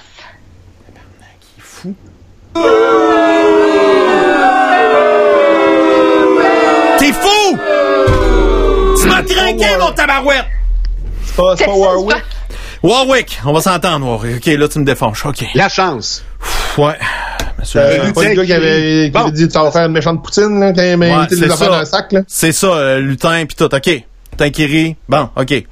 Ouf, je me suis défâché. J'ai passé à ça d'exploser. Passé à ça. Mais moi, quand je viens fâcher, ce que je fais, moi faire du spider. J'ai fait du spider en fin de semaine. Ah, j'ai fait du spider en fin de semaine. Oh mon dieu que j'ai fait du spider en fin de semaine. J'étais ah, c'était agréable. Puis là, j'ai découvert que je pouvais configurer mon euh, Google. J'ai un téléphone Android et je pouvais configurer mon Google dans ma, mon affaire. Fait que je suis pas ici. Puis là, je peux y parler comme je faisais OK Google. Fait que là, j'ai demandé raconte-moi des bonnes blagues. Raconte-moi des bonnes blagues. Raconte-moi des bonnes blagues. Puis Christy, ils sont tellement drôles tellement qu'ils sont pas bonnes. Fait que moi, euh, j'ai trouvé ça très, très drôle. Puis chez nous, en fin de semaine, la couleur, les tulipes sortent. Ça, ça veut dire qu'enfin la chaleur arrive, le beau temps, la preuve, on va avoir un début de canicule dans, en mois de mai. Ça, c'est tu câline? Ça, c'est, c'est, c'est, c'est, c'est fou raide. Ah, Sébastien, là, Sébastien, il est bon. Il comprend la patente, est meilleur à Victo. Good! En fait. Ah. Là, au moins, il a compris. Fait que, mais il s'était fait avertir par Nick Simoneau qui dit Tu viens de briser le show, Sébastien. Hey, c'est rendu ça des guerres d'auditeurs, là. Ça va bien, là. on, a un, on a un berger, Nick Simoneau, c'est comme le berger de la section commentaires. Une chance, t'es là, Nick. Et puis Nick, en passant, je dis ça comme ça, Nick, c'est un excellent photographe qui travaille, entre autres, chez Pixem Photo Vidéo. Mais euh, c'est c'est un, c'est un photographe euh, talentueux au départ. Puis euh, éventuellement, euh, j'ai entendu dire qu'on pourrait apparaître il pourrait avoir un article sur nous autres bientôt. Euh, et on pourrait peut-être diffuser ailleurs que juste sur Internet bientôt. Ça, c'est c'est des discussions qui sont en, en cours présentement. Et puis, on aurait peut-être besoin de photos officielles. Moi, j'aimerais ça que ça soit mon nick. Non, je m'excuse. Pas tant que j'ai des cheveux de même. C'est, je veux pas, là. Non, mais... 1er juin, Guy, 1er juin. Photoshop, man. Photoshop. Ouais. Non, non. Non, non. Ça prend. Hey, t'as-tu vu ça, man? Ben, c'est pas si pire. Regarde, Hey, regarde. hey. Ça n'a pas de sens. Hein, arrête. Tu peux me pogner par en arrière. Hmm. Guy, Ah, I feel your pain. On se rappellera que quand j'ai commencé à participer à cette émission-là, je me suis rasé la barbe. Regarde où ce qui est rendu. Les cheveux, là, là, je me suis arrangé aujourd'hui, là. Mais ça pue de cette fille d'allure, là. Je te comprends, garçon. Fait que, Ben, je dis ça comme ça. Attache-le. Fait que moi, je veux Nick comme photographe officiel pour, euh, pour, euh, pour ça. Fait que, euh, je dis ça, c'est lancé. C'est Mais lancé. c'est vraiment le meilleur? Euh, deuxième. C'est le deuxième. Ah. Euh, je peux pas dire c'est qui le premier. Euh, le premier. Euh, Parce que t'es jaloux. Ouais, c'est ça. Puis j'ai, j'ai beaucoup d'amis photographes. fait que, je veux pas m'y mettre à dos. Fait que je vais dire tout de suite c'est le deuxième. Fait que, si tu veux savoir que le podcast est vraiment regardé, écouté, là, dis des affaires de même. ouais. Écoute, le déluge de commentaires que tu vas avoir. Comment ça, c'est pas moi le meilleur? Pourquoi tu m'as pas nommé? Nick, il dit, euh, Guy, je viens de m'acheter un clipper, je peux t'arranger ça. Fait que, Je fais les cheveux à mon chum, Guy, au pire, là, à deux mètres, je prends justement deux mètres, on colle ça de puis ça. je mets ça à distance, là. Euh, il nous reste quelques minutes pour parler un peu d'actualité avec notre ami euh, François. François, euh, est-ce que tu as regardé un petit peu euh, les points de presse? En fait, cette semaine, ça ressemble à quoi? Parce que même moi, je t'avouerai que j'ai commencé honnêtement à décrocher. De plus en plus de gens ont décroché des points de presse. Euh, est-ce que tu continues à regarder ça autant intensément ou euh, t'as slacké toi aussi? Oui, je les regarde autant, autant intensément, mais je te dirais que je retiens moins d'informations pour la simple et unique raison que genre, on s'en fait tellement bombarder quotidiennement que à je les écris, je les transmets, puis je les retiens un peu moins personnellement. Sauf que euh, il y a quand même une grosse nouvelle qui est sortie aujourd'hui au niveau euh, fédéral, c'est que euh, le premier ministre est en train de discuter avec les provinces pour que tous les Canadiens puissent avoir une banque de 10 jours de maladie par année payée par, là c'est plus clair, on sait pas trop qui, si c'est le fédéral, euh, le provincial ou les employeurs qui vont le, qui vont le payer, Euh, parce que ça vient juste de commencer. D'ailleurs, euh, le premier ministre a parlé de ça aujourd'hui euh, vers euh, 11h15 environ, et euh, la question a été renvoyée à François Legault euh, plus tard euh, durant son, son point de presse à lui. Et la réponse, c'est, euh, ben, tu sais, on, on est au début de tout ça. hein. Déjà, c'est pas clair qui c'est qui va payer parce qu'il y a des entreprises qui sont pas en position de payer ça, de payer ça en date d'aujourd'hui. Pour le provincial, c'est un peu, ça nous arrive un peu de nulle part. Puis avant que n'importe quelle décision vienne du fédéral imposée au provincial, il faut que le provincial en parle aux entreprises. Fait que, c'est- what?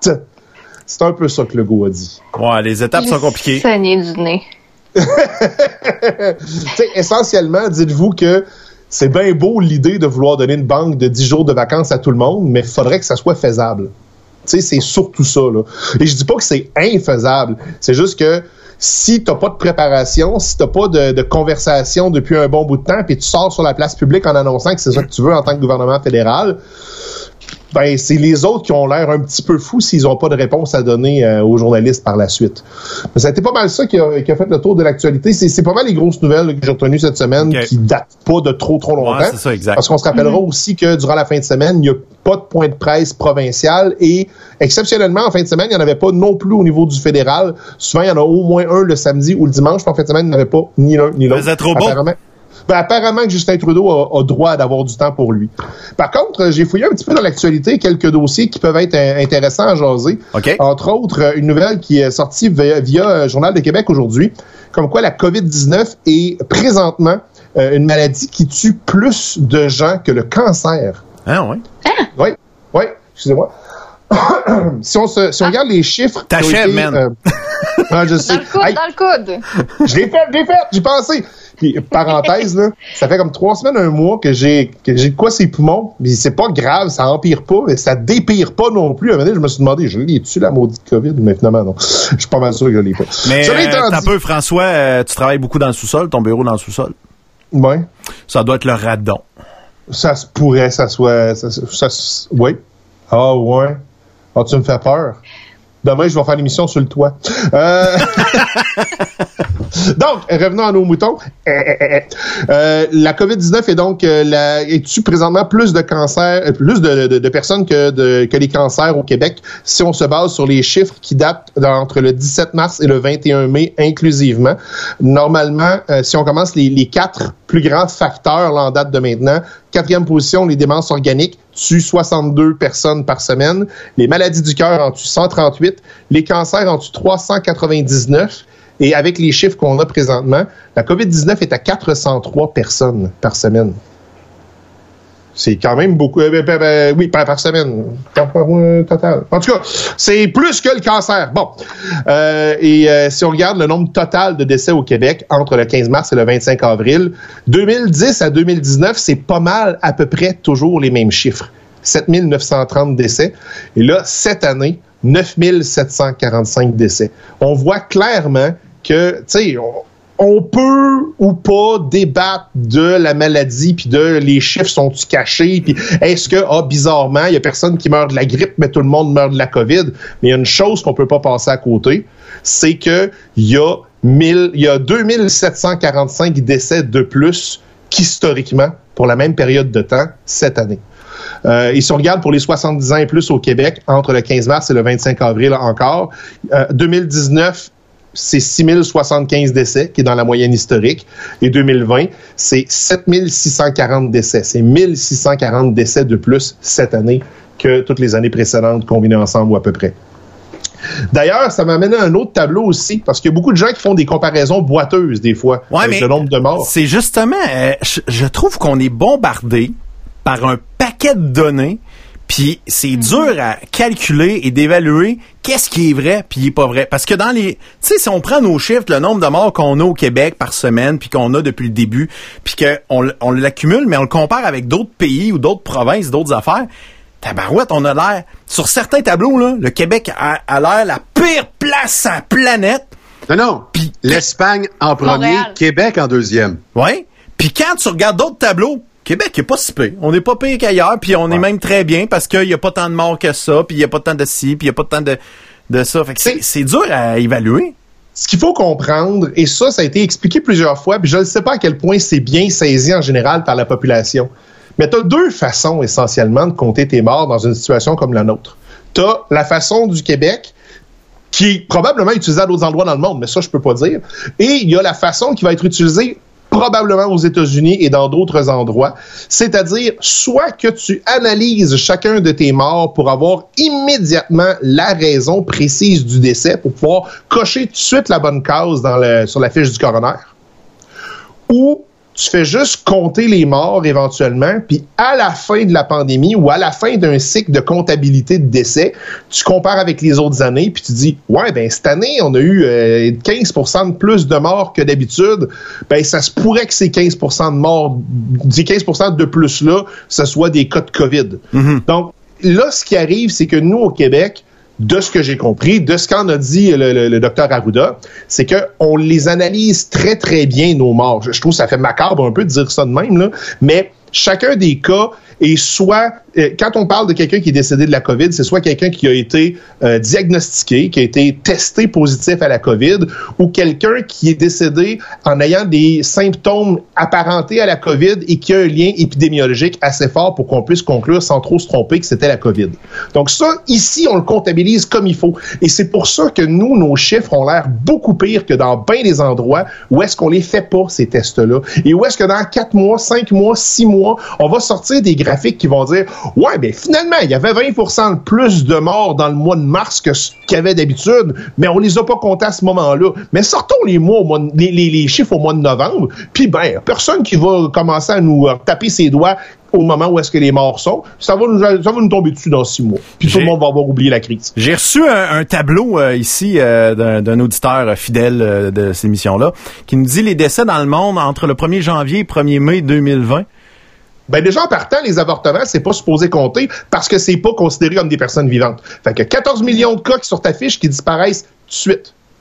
Ensuite de ça, euh, coronavirus puis malaria, ben je veux pas être plate là, mais bon an mal an, la malaria tue 327 000 personnes. Puis l'année passée, coronavirus, tu regarderas, mais le chiffre c'était pas mal zéro. C'est sûr, mais moi, euh, moi ch- chaque fois qu'on me sort des chiffres de même, que le coronavirus euh, tue pas tant de monde que ça, euh, entre autres au Québec, euh, parce que c'est souvent ça que je vois passer. Là. Hey, on peut, on peut déconfiner, euh, coronavirus, ça tue pas tant de monde que ça, pourquoi laisser mourir des entreprises pour ça?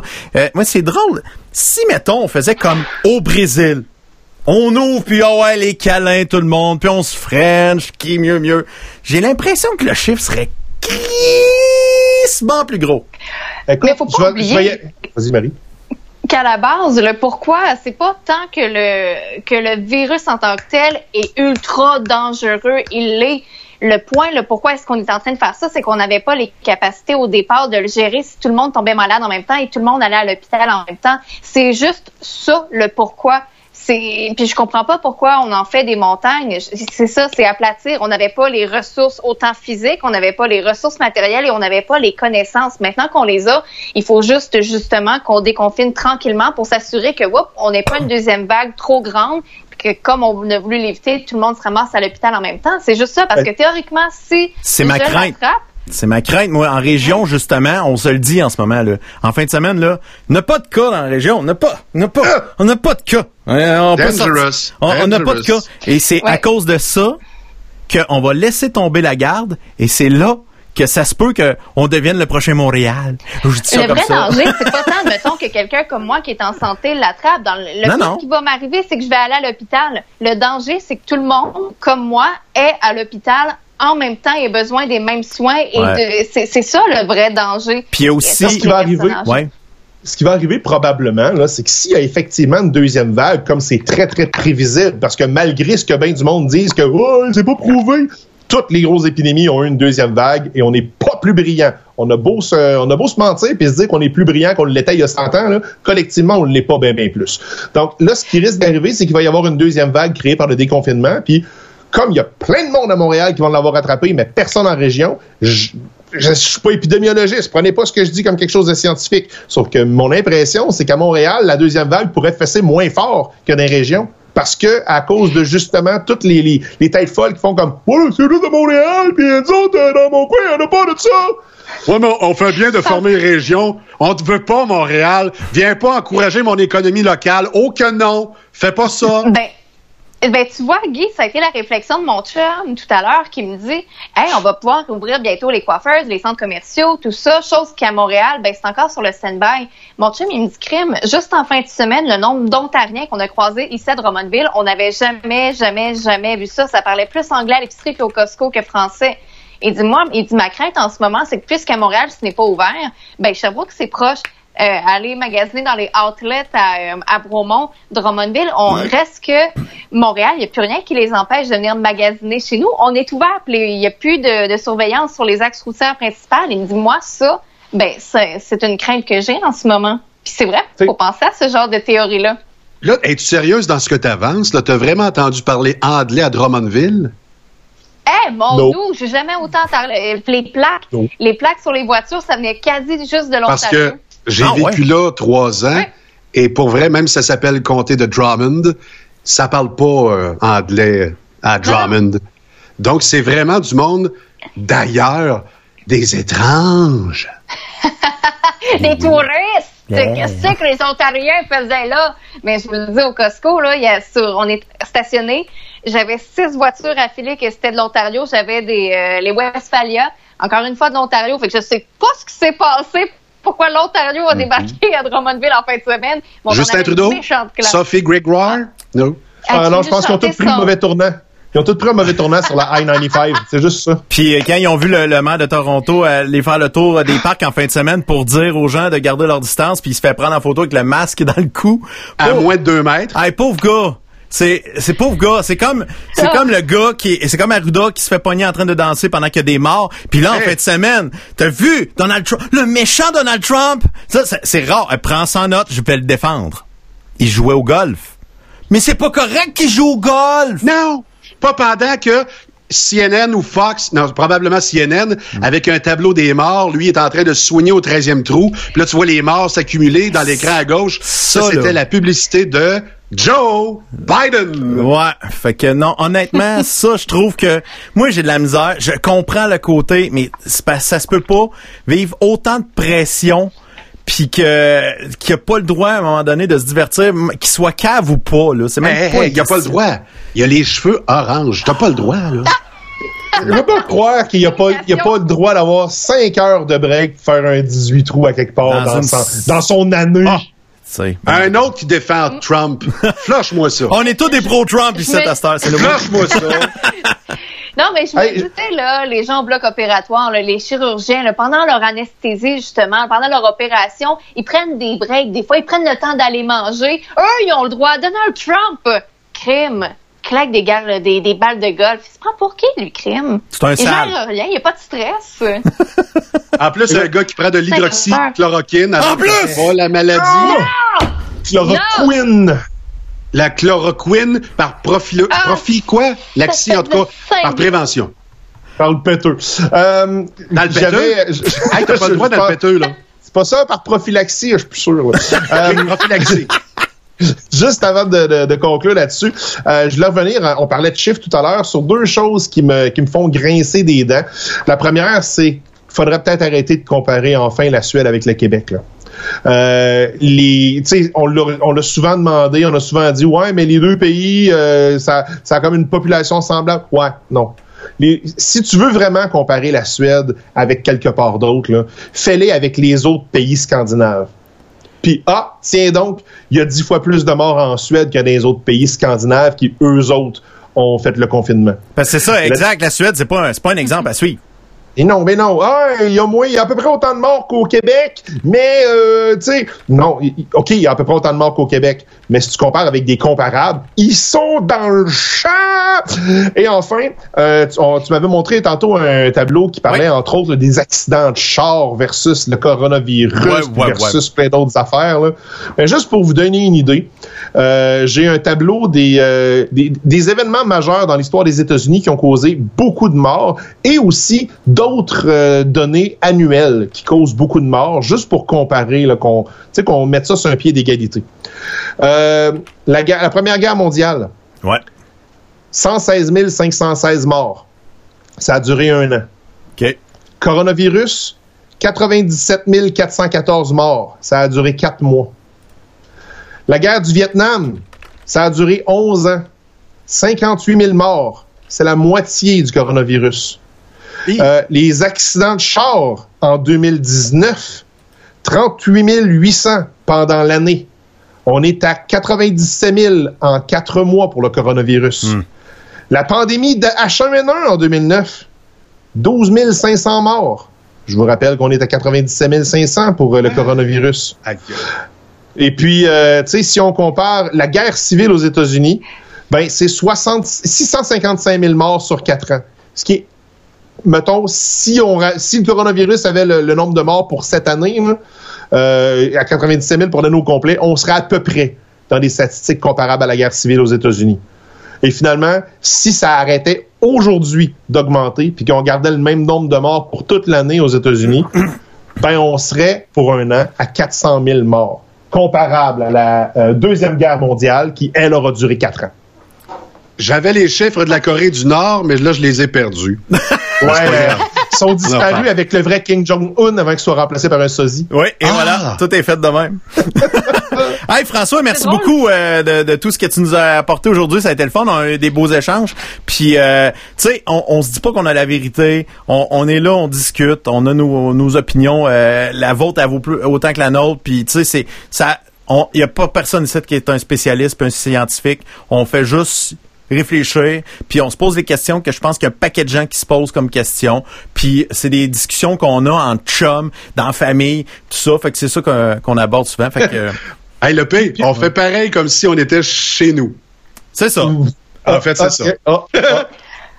Euh, J'aimerais j'aimerais juste euh, finir en disant, pour faire du millage sur ce que tu dis, euh, P, c'est que euh, je me suis donné une espèce de devoir de réserve dans le sens où est-ce que j'essaie de pas trop mettre mon opinion dans ce que je dis. Il y en a qui transparaient quand même, parce qu'à quelque part, je suis un être humain, puis aussi, je suis pas payé pour ce que je fais, fait que je suis pas 100% catalogué T'es journaliste. pas en forme, fait que tu transpires beaucoup. Et voilà. Puis j'ai des palpitations juste à te parler. Imagine, toi, je manque de ça. Mais mon point, c'est surtout que euh, mon devoir de réserve, c'est d'essayer de donner des, des données, justement, qui sont le moins biaisées possible. Puis euh, j'espère que les gens sont capables de comprendre ça, qu'entre autres, quand je parle des points de presse, ben je suis pas le porte-parole de François Legault, puis je suis pas le porte-parole de Justin Trudeau. Non, non, Moi, je fais juste répéter ce qu'ils disent. Mais ça se peut que je sois en total désaccord avec ce qu'ils disent. Fait que euh, les menaces de mort, on arrête, OK, s'il vous plaît? Oui. Arrêtez. Et euh, On n'est plus Et capable. dernière chose, tonfrançoisjacques.com pointe maintenant à un autre endroit. Ah oui? Oui, j'ai euh, j'ai commencé ça aujourd'hui. Ça pointe sur un- une, euh, une page web, un blog, euh, un blogger, où est-ce que j'archive tous les points de presse maintenant. Donc, ils seront en ordre chronologi- chronologique, facilement Ah! accessibles. Et puis, euh, là, vois-tu, ceux d'aujourd'hui sont là-dessus. Euh, et là, j'ai commencé, je suis revenu à mon premier point de presse qui date du 23 mars. Puis, je les rentre là, tranquillement quand j'ai du temps. Donc, je pars du 23 mars, puis fédéral, provincial, Mais puis je les monte jusqu'à temps C'est d'être date. une très bonne idée parce que ça, ça laisse des traces dans l'histoire, puis tu vas avoir, euh, Oui. j'imagine, ça peut se ramasser sur une patente d'archives, ton affaire. C'est brillant, euh, beau garçon. Oui, puis euh, je vais vous avouer très honnêtement que si ça vous tente d'aller faire un tour, vous allez constater, comme moi, que mon style d'écriture a beaucoup changé en deux mois. Ah ouais? Eh, c'était court, là! C'était quatre phrases, là! Avant, t'écrivais à un doigt, là, t'écris à deux mains. Avant, j'écrivais avec le swipe sur mon téléphone. Ouais, c'est ça. je t'ai installé à deux ordi. J'ai l'ordi sur lequel j'écoute le point de presse, j'ai l'ordi sur lequel je tape mes affaires. Un beau setup. Pour les couilles. Hey, François. Un estifi de setup. Un estifi de setup. hey, François, merci beaucoup. On s'en reparle euh, demain. euh, Tu viens-tu faire une petite saucette ou te... Euh, je sais pas si je vais être là live, mais je vais te préparer de quoi au pire. Ah, euh, un petit, euh, un petit pre-tape pour vous autres. Parce que François me, me proposait une idée de jeu à un moment donné et il faudrait se faire une soirée de jeu juste pour le fun, euh, nous quatre, et, euh, et les gens pourraient embarquer aussi. Fait qu'on pourrait se faire euh, s'organiser. Peut-être une affaire qui pourrait finir, tu sais, une affaire plus tard, là. Justement, quand les enfants sont couchés puis tout, là, ça pourrait être... euh, on, on peut se patenter de quoi. Ça va être Ben, c'est ce que c'est ce que je vais faire demain en pre-tape, mais euh, Ah oui. je on, on se fera ça, euh, on se fera ça un live après ça, euh, un autre lundi après. J'aime ça. Hey, merci François. Salut les enfants, à la semaine prochaine. Salut. Slash demain. Oui, slash demain. Salut, bon bonhomme. François Jacques, tonfrançoisjacques.com, c'est un dieu, rien de moins. Euh, et, euh, ah oui, il l'a. En hein. fait, Dieu s'excuse d'exister. Ouais, c'est ça. Clairement. Non. Se joindre à Ils l'appel. m'ont tout le temps dit à la radio, t'en mets pas assez. Bon, on va beurrer plus large. Ben, c'est tout. Hein? C'est pas compliqué. C'est pour ça que c'est pas tout le temps des poutines extra larges, Guy.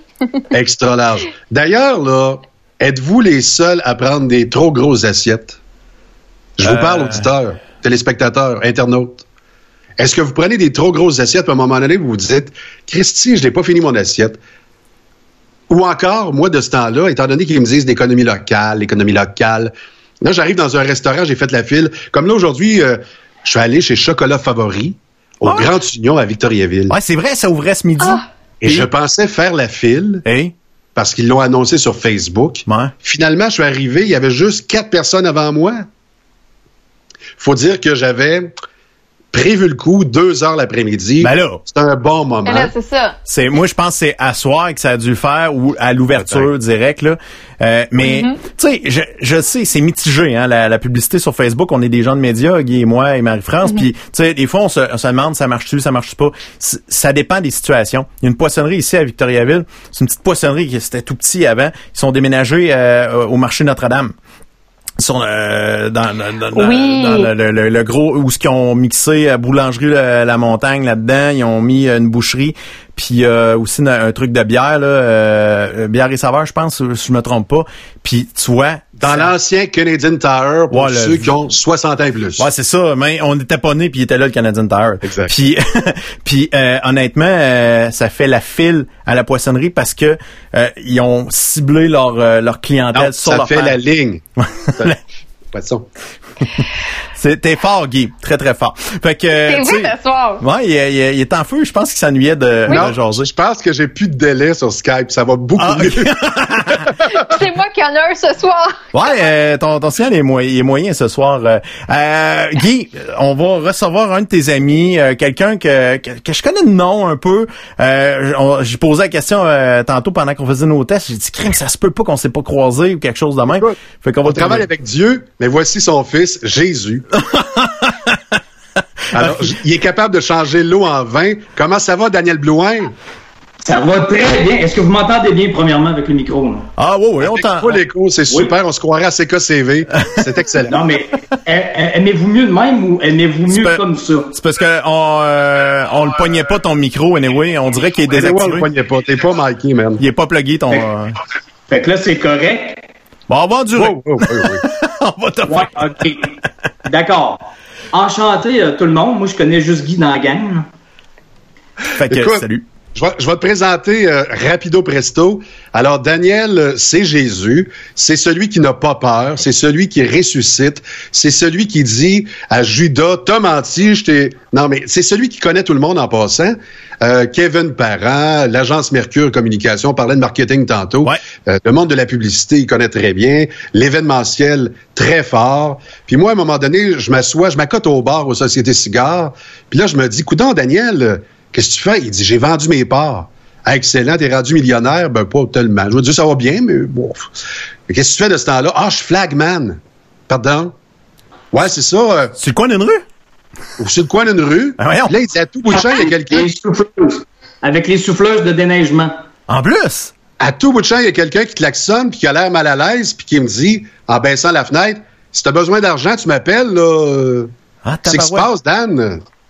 Fait que c'est un phénomène parce que il a écrit deux bouquins, en tout cas moi j'en connais deux, euh, dont Sortie de zone qui a presque changé ma vie parce que j'ai moins peur grâce à lui. C'est un peu ce qu'on va tenter de faire aujourd'hui parce que avec la situation que l'on vit actuellement, Mhm. Dieu sait qu'il y a beaucoup d'anxiété. J'ai l'impression que Dan a la recette gagnante. Je ne sais pas s'il est d'accord avec ça, Daniel. Est-ce que tu as une bonne recette? Ben, je pense pas avoir une recette euh, magique ou quoi que ce soit. Puis, euh, premièrement, hein, je suis bien content de savoir que tu as, lu mon livre. Je savais même pas. Je, je, je l'apprends six ans plus tard. Ça te donne une idée? Ben, moi, je viens d'apprendre qui sait lire. Euh, Je viens d'apprendre que c'est livre. Je peux même te dire que j'étais au lancement du deuxième, mais là, je viens d'apprendre que tu te souviens pas de moi. Alors, il y avait beaucoup de boissons. C'est excellent. Ben, tu l'as Mais- dit dans mais- tes jeux, il change mais- l'eau en vin. Fait que. Mais je me souviens, je me souviens très bien de notre euh, rencontre au Société Cigare. On s'est, on s'est rencontrés plusieurs fois au Société Cigare, mais euh, celle dont tu parles en particulier, je m'en souviens très très bien. C'était, très très cool. C'était, écoute, j'ai, j'avais pas encore embrassé ma nouvelle carrière. Et là, est-ce que vous m'entendez bien? Parce que je vous entends plus? Ah oui, oui, on, on t'entend. C'est quand, quand tu parles, tu nous D'accord. entends plus. Écoutez, moi, dans le temps, là, oui, tu as raison. Là. Toi, tu m'as revu à l'époque où je déneigeais les rues de la ville de Québec. Puis moi, quelques semaines, avant, le monde m'appelait pour que je leur donne des billets de Céline Dion, du, du Soleil, de Metallica, de Martin Matt, de Louis-José, tout ça. Parce que ça, j'ai fait ça pendant 12 ans, moi, la promotion des grandes vedettes euh, internationales ou québécoises, en humour, en chanson. hein. Et... Euh, avant ça, tu euh, l'as mentionné un peu tantôt, Kevin Parent, mais moi, été producteur de disques avant ma période euh, à Québec. Pendant 12 années, j'ai été à Montréal, 5 ans, comme producteur de disques chez Donald K. Donald. OK. Et euh, je produisais, entre autres, euh, Kevin Parent. Donc, moi, j'ai j'ai évolué, grosso modo, 17 ans dans l'industrie du show business. Puis, quand Guy m'a revu, parce qu'on s'est rencontrés à cause, grâce aux médias, on travaillait à la radio dans le temps, moi, j'avais fait une grande sortie de zone, grand changement de vie. Tu sais, à un moment donné, dans la vie, selon ton âge, tu sens que tu as fait le tour. Hein? Tu as fait ce que tu avais à faire. Puis que tu le sens plus. Ça crée plus de joie et d'enthousiasme et de feu d'artifice dans ta tête. Puis ça, il n'y a, a pas de logique, il n'y a pas de rationnel, ce n'est que du ressenti. À un moment donné, 100% de la population passe par là. Puis euh, moi, je suis devenu obsédé par le sujet parce que j'ai réalisé qu'avec le recul, quand j'étais à la Société Cigare avec toi, Guy, là, j'ai réalisé avec le recul que les meilleurs moves que j'ai faits dans la vie, les meilleures décisions, ce qui fait que j'obtenais des résultats de fou dans la vie, pas, des résultats un peu corrects, là, de fou. là. C'était tout le temps quand c'était tout le temps le même processus. Je sortais de ma zone de confort, de mes pantoufles, j'arrêtais de copier-coller, puis je, transcendais une peur et un inconfort pour passer à un autre appel, pour passer à un autre niveau, grandir, évoluer, progresser dans ma tête. Puis moi, c'est à, 40 et- à 41 ans que j'ai réalisé ça. Moi, c'était une révélation, juste en regardant mon parcours, parce que je ne l'ai pas fait une fois. là. Je l'ai fait plusieurs fois, ça, là, faire des sorties de zone. Puis là, moi, je me suis dit, Hein, c'est ça. Moi, je dois absolument dire ça aux jeunes. Moi, je pensais aux jeunes. Moi, j'aurais aimé ça qu'on m'explique dans la vie, à l'école, au lieu de faire trois ans de fucking latin, là, moi, j'ai fait trois ans de fucking latin à l'école, j'aurais aimé ça qu'on prenne une heure pour m'expliquer, hey Dan, check bien ça. Dans la vie, même si tu changes pas de job, de travail ou de carrière, tu vas être obligé, obligé, tu n'auras pas le choix, de vivre du changement sans arrêt. Ça va tout le le même processus. Ouais. C'est la vie te l'impose ou que tu le sentes, tu n'auras pas le choix. Puis tu vas avoir la chienne. Tu vas avoir très peur. Mais plus tu vas avoir le courage, tu disais tantôt, euh, Guy, euh, je sais pas comment te dire, là, mais tu parlais de courage, je sais pas trop, de Jésus qui a pas peur. Le courage, c'est pas l'absence de peur. C'est d'avoir la chienne puis d'avancer quand même. En passant le mur du feu, du stress, de l'angoisse, de l'anxiété, du jugement des autres, euh, de l'insécurité financière, de l'échec, de l'inconnu. Ça, c'est à force de passer le mur du feu, de le vivre, de le sentir. hein. Puis plus tu avances pendant que tu le sens, plus ça s'évapore, ça. La peur, l'inconfort, le stress, l'angoisse. Puis à un moment donné, quand tu avances, tu fermes ta gueule puis tu avances, tu arrêtes de chialer puis de ruminer ton kéké. Quand tu avances, tu réalises que le mur de, feu, là, c'était pas un mur de briques, c'est un mur de vapeur, de vapeur qui s'est évaporé. Puis quand tu pognes le point de bascule, après un certain temps, quelques jours, quelques semaines, quelques mois, quelques années, selon la sortie de zone, tu réalises que hey, t'es pas mort. Puis au contraire, C'était exactement ça qu'il fallait que je fasse pour obtenir des résultats de fou aujourd'hui. Ça, d'habitude, ça, c'est l'affaire qu'on se dit, mon Dieu, mon Dieu, mon Dieu, que je te cave. Avoir su que dans le temps, tu sais, quand je le sentais puis que j'avais peur, j'ai peur, j'ai peur, j'ai peur, si je le fais pas, moi, j'aime ça copier-coller. Facile, copier-coller, c'est connu. Copier-coller, copier-coller, même si ça me tente plus. là. Ouais, c'est facile. Mon, mon Dieu, que j'avais peur. J'avais tellement peur pour rien. Puis avoir su que j'avais peur pour rien, parce que maintenant je connais les résultats, je l'ai passé le mur du feu. Avoir su, j'aurais tellement dû faire ça avant. Sais, ce gogosse-là, là, à petite échelle, à moyenne échelle, à grande échelle, dans nos vies personnelles, professionnelles, la résistance au changement, là, mais on fait pitié. Ça, ça, je l'ai appris. Puis là, moi, je suis devenu obsédé euh, du sujet dans les sept dernières années. J'en parle à chaque jour. Puis j'ai des histoires de partout dans le monde à chaque jour. Euh, j'ai, écoute, j'ai donné plus que 300 conférences dans sept pays.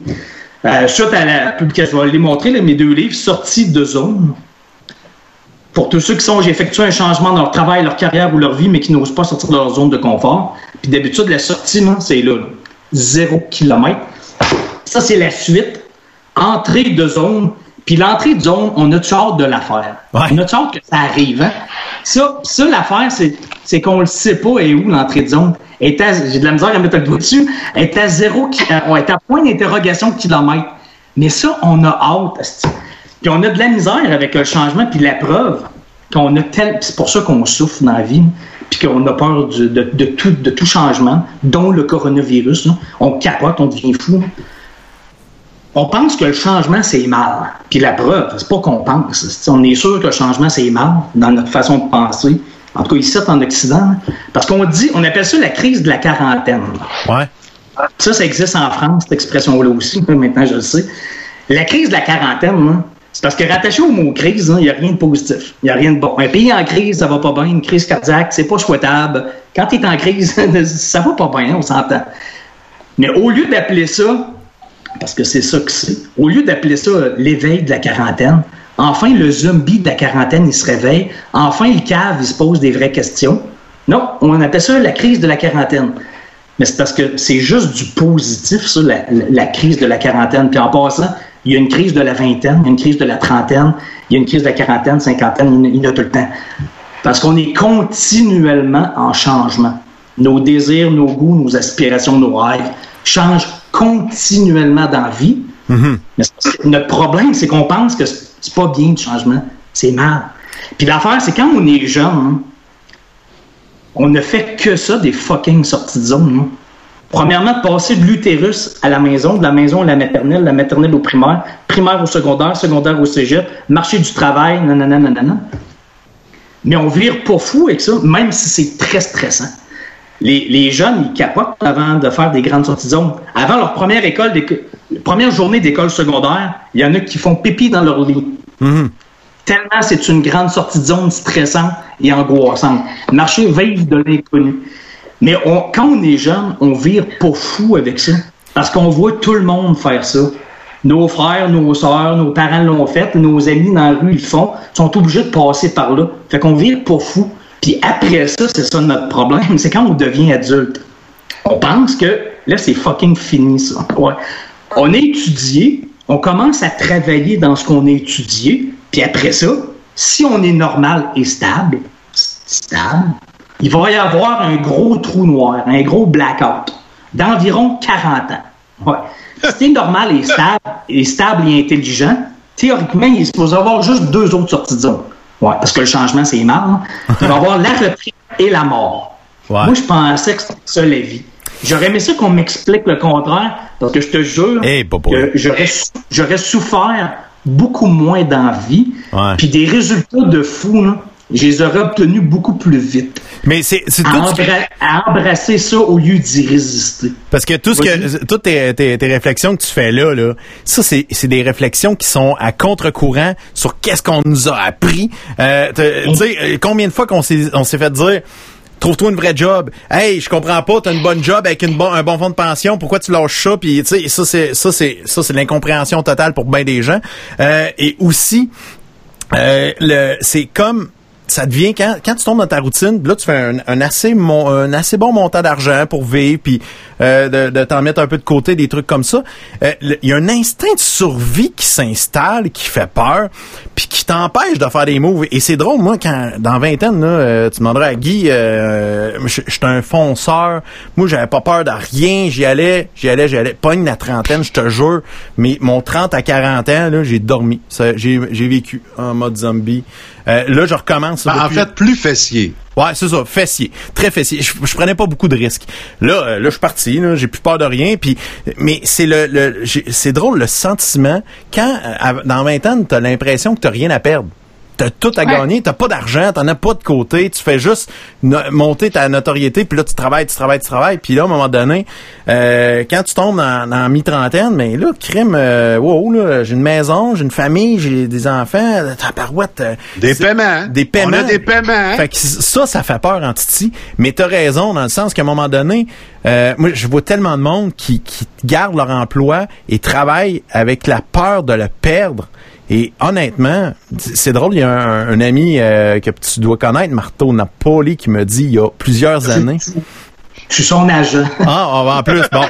Fait que, Marteau qui m'avait juste dit il y a plusieurs années, je te dirais en 2002-2003, et, et il m'a dit, tu sais, le pire, le pire qui peut arriver, c'est qu'on va aller flipper des boulettes dans un restaurant fast-food et on est tellement hot qu'on va finir chef de corps rapidement. On- il peut pas rien nous arriver. Il peut pas rien nous arriver. Le pire qui va arriver, c'est ça dans notre vie. C'est capoté. encore pire. Non, le pire, c'est d'aller déneiger les rues de la ville de Québec. Ouais. ça, euh, ah ouais, tu trouves que c'est pire qu'aller flipper des boulettes? Hey, marcher devant une souffleuse quand il fait moins 30, là, puis qu'il y a des chars qui passent à côté de toi, là, puis qui te reconnaissent de marcher dans la rue, il faut que tu sois fait fort.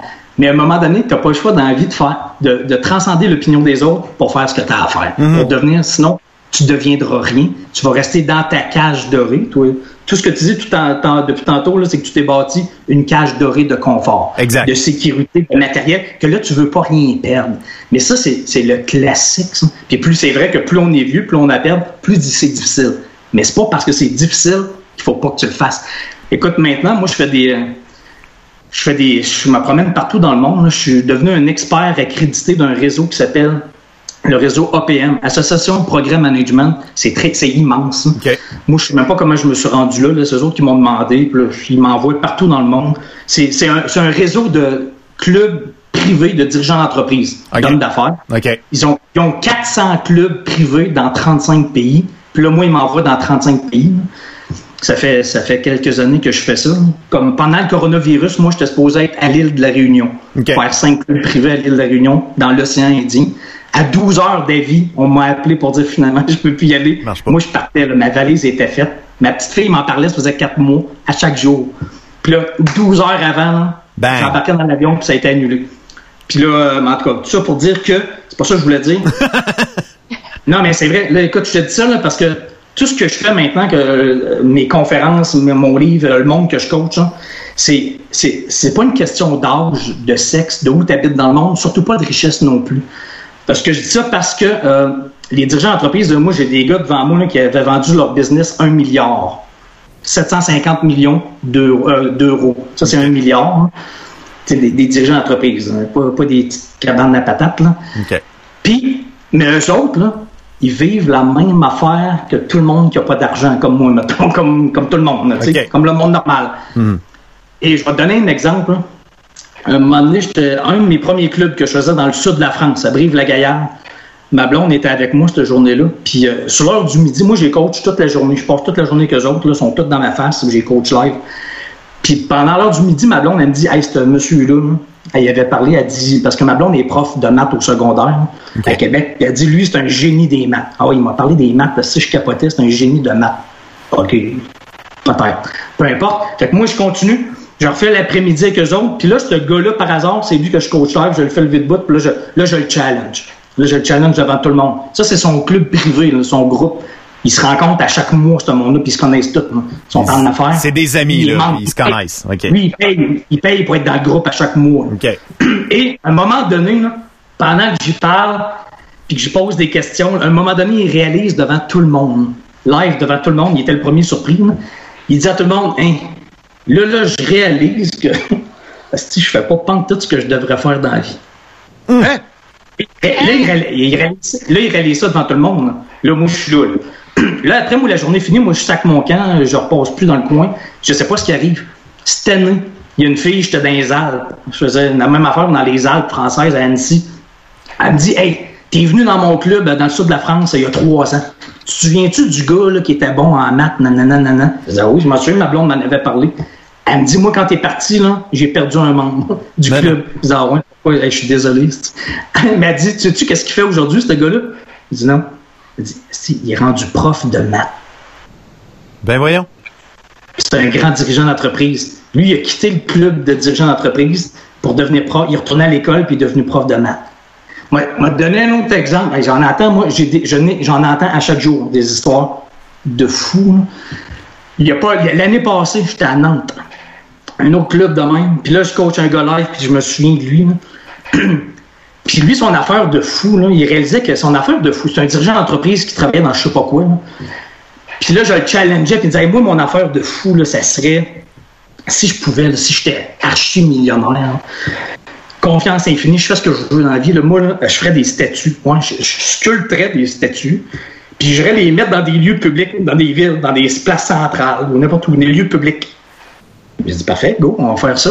Il dit, bah ouais, ah, bravo, c'est le fun. Ouais, mais ça, ça, se fait pas de même. là. Ça, ça prend des permis de la ville, nanana, nanana, nanana. Là, j'ai dit, ben non, non.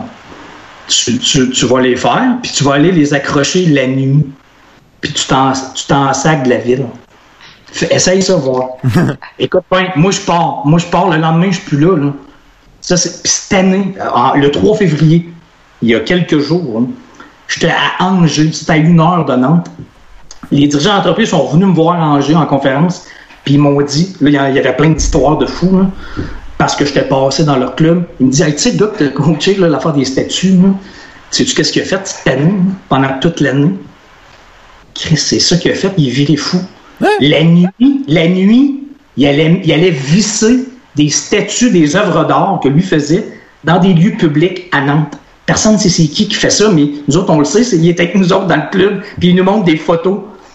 Puis là, il, pa- il pa- il paraît que de plus en plus, il, paraît qu'il a pété une fiose et il traite bien raide. Là, il y a eu d'autres demandes de ville pour faire la même affaire. Puis le pire, c'est que la journée même, là, que les gens me disaient, me disaient ça, j'étais passé dans un lieu public à Nantes, puis j'avais vu une statue, puis je savais pas que j'avais un rapport dans la statue, puis que le gars l'avait mis la nuit, le gars à qui j'avais dit ça. Mais des histoires de malade mental. hein. Écoute, une autre affaire. J'en ai, j'en chie des histoires de même, mais ça, je, je veux juste vous dire que c'est pas une question d'argent. Ça, ça fallait pas être millionnaire, archi-millionnaire pour faire ça. Là. Non, non. Il, il fait ça, il fait ça à temps perdu, mais lui, il a pété une fuse. Là, il, il capote, il tripe bien raide. Il y en a un autre, il y en a- elle, ça prenait plus d'argent, mais elle avait beaucoup d'argent, c'est pas grave, là, mais elle avait pas réalisé ça. Écoute, bien, dans le même club, à Nantes. À un moment donné, j'ai coach live, puis elle, son affaire de fou, elle a dit, j'ai jamais pensé à ça, mais maintenant tu me le demandes là, là, moi, mon affaire de fou, Nantes, là, c'est dans l'ouest de la France. ok? C'est Ouais. pas proche de l'Italie. Puis elle me dit, moi, là, ça serait d'avoir un vignoble en Italie. Moi, moi, ça serait ça. Si j'étais archi, je suis bien riche, nanana, nanana, nanana, c'est ça je ferais dans la vie. Puis elle, c'est une, une, une dame qui a une compagnie dans le plastique. Grosse compagnie dans le plastique. Fait que là, coach, mais moi, je savais ce qui s'en venait. N'avait jamais pensé à ça de sa vie. Mais moi, je le sentais. Jusqu'à temps qu'on, mette le doigt dessus. Puis le 3 février, cette année, il y a quelques jours, elle est revenue me voir à Angers avec son mari qui est avocat. Puis elle, me dit, tu sais quoi? Après que tu passé, là, tu sais ce que j'ai fait cette année, finalement? Je dis non. Elle dit, ben là, euh, on se voit là, là puis c'est bizarre parce que cette semaine, c'est exactement ça que je suis en train de faire. Je m'en- J'ai trouvé mon vignoble en Italie, puis je l'achète cette semaine. Ben, Puis ce qui est fou, puis ce qui est fou, c'est que tout le monde me suit là, dans mon entourage. Mon, mon mari est avocat, il est venu me voir à ma conférence à Angers, à l'université d'Angers. Puis il dit, mon mari est avocat en France, puis il capote. Il veut devenir le représentant de mes vins en France, nanana. Mais là, tout le monde suit.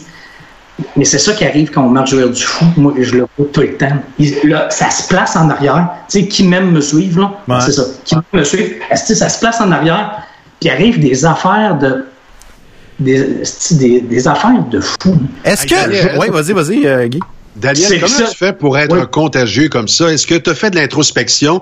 Est-ce que c'est euh, quasiment quantique? Y a- y a-tu quelque chose que tu as découvert sur toi, sur les autres, sur la façon de convaincre? Écoute, là, c'est c'est une traînée de poudre, ça, là. Euh, euh, Puis euh, oui, mais à chaque fois, pour de vrai, moi, je suis le premier surpris. esti, Je comprends rien. Je, com- comprends rien de ce que je fais, puis je sais même pas comment je le fais. Pour de vrai, à chaque fois, je dis à ma blonde, Chris, comment j'ai fait ça? Puis j'en ai plein d'histoires de de, changement de vie. La liste sur mon site internet, danielblouin.com, sortizone.com, des témoignages, des histoires. Hey, écoute bien, quand je te dis des affaires de fou, j'ai appris que j'ai guéri pour de vrai. Chris, je savais même pas que je faisais ça. Je dis pas que je fais ça dans la vie. J'ai appris que j'ai guéri des gens qui avaient des grosses phobies. Puis pas peut-être. Là, aller sur mon site internet, j'ai passe en entrevue vidéo. C'est eux autres qui me le racontent. Puis moi, je parle même pas de phobie dans la vie. Mais eux autres, des grandes sorties de zone, il y en a pour qui, j'ai réglé la phobie de l'eau. Il y en a une, elle, me dit, c'est une Française, elle est venue me voir en France, puis je l'ai passée en entrevue. Allez sur mon site internet, section blog, elle est là. là. Elle me dit, quand je t'ai vu, tu m'as parlé, tu m'as coaché, puis là, euh, deux jours, trois jours après, je m'en allais au Mexique. Puis elle dit, moi, là, j'ai une phobie de l'eau, toute ma vie. J'ai failli mourir de noyer quand j'étais jeune. C'est tout le temps rattaché à des nœuds. On a des nœuds qui fait qu'on a peur plus que d'autres personnes de certaines choses. Puis elle dit, j'avais une méchante phobie de l'eau. Puis son chum, dans l'entrevue, il dit, elle avait tellement une phobie de l'eau que quand je l'ai connue, moi, je ne savais pas qu'elle avait une phobie de l'eau. Un moment donné, sur un deck de piscine, je l'ai pognée. J'ai sauté dans la piscine, on avait de l'eau jusque-là. Là. Pas, pas là, là, jusque-là. là. Puis elle virait folle. Je pensais qu'elle voulait me battre. Elle est devenue folle hein, parce qu'elle avait une phobie de l'eau. Mais elle dit, moi, je ne savais pas ça. Je l'ai comme découvert en sautant, non, en la poussant dans la piscine avec elle. Puis il me dit, quand on est allé au Mexique, deux jours après t'avoir vu, puis tu as parlé, tout ça, elle dit, OK, là, je suis allé dans la mer jusqu'aux genoux. Elle dit, j'aurais jamais fait ça. Là, là, j'ai avancé. Elle dit, là, je suis en train de mourir. Elle dit, non, je suis pas en train de mourir. Elle dit, là, j'ai continué jusqu'à la taille. Je suis en train de mourir, non. Elle dit, là, là, j'ai avancé jusque-là. Puis là, je me suis mis la tête dans l'eau. Là, elle dit, quand je me suis mis la tête dans l'eau, là, là j'ai, eu un point ici, là, un gros point fort. Puis là, je me suis dit, c'est normal. Ton nœud est en train de sortir. Es-tu en train de mourir? Non. Continue. Puis elle dit, j'ai continué. Le nœud est parti. Elle dit, elle, elle dit sais-tu quoi? Jusqu'où je me suis rendu? Elle dit, elle dit j'ai fait de l'apnée avec des fucking tortues. J'étais pas capable de sauter d'une petite piscine. J'aurais jamais fait ça de ma vie. C'est là, ah ouais, qu'est-ce comment j'ai fait ça? Je sais même pas. Mais mais il y en a un autre, écoute bien ça. L'autre, là, là c'est c'est une autre affaire de fou. Elle reste à Magog. Mélanie Laplante. Magog en France, bien sûr. Ah ben oui. Pardon? Magog en France. Non, non. Magog, Magog, la, la ville natale, ou enfin euh, la ville de notre amie Marie-France, là. Hello! Ah, c'est vrai? Ah, ben, Mélanie Laplante de Magog, elle m'appelle à un moment donné, puis elle, me raconte son, affaire de sortie qu'elle a faite avec mes affaires. Elle, elle, me dit, moi, euh, j'ai eu, euh, j'ai vécu l'agoraphobie toute ma vie. Grosse, grosse agoraphobie. Puis agoraphobie, ça veut pas dire nécessairement être dans le monde, dans le public. Ça, ça veut dire aussi les grands espaces. C'est bizarre, mais des fois, c'est ça. Elle était même pas capable d'aller sur son balcon. Là, c'est une madame qui a un enfant dans la trentaine. Elle n'était pas capable d'aller sur son balcon pour regarder le ciel bleu. C'est trop gros. Elle panique, elle rentre en dedans. Elle n'était pas, capable de faire ça. Dans la trentaine, elle allait faire l'épicerie à Magog avec ses deux parents. Elle pouvait pas être toute seule à l'épicerie faire. Sinon, elle pétait une- elle, elle paniquait, elle devenait folle, puis elle, elle repartait. Elle avait peur de conduire parce qu'elle avait peur de devenir folle d'agoraphobie pendant qu'elle conduisait. Puis ça aurait été dangereux. En tout cas, une grosse agoraphobie de fou. n'est jamais allée voir son enfant jouer au basket à l'école secondaire. Elle, pleurait de ça. Elle voulait y aller, mais elle n'était pas capable. C'est fou. hein? Écoute bien ça. Elle fait ses sorties de zone petit à petit, par petits pas. Elle réalise qu'elle n'est pas en train de mourir. Elle fait, avance. Le nœud s'évapore, le mur du feu s'évapore, ça part. tu sais quoi? Là, le fait, euh, elle s'est mise à écrire là-dessus sur euh, Instagram. Puis, par hasard, il y a une grosse, un gros show de télé à Paris, en France, qui cherchait ça. Des gens qui étaient guéris de l'agoraphobie sont tombés sur elle, à Magog.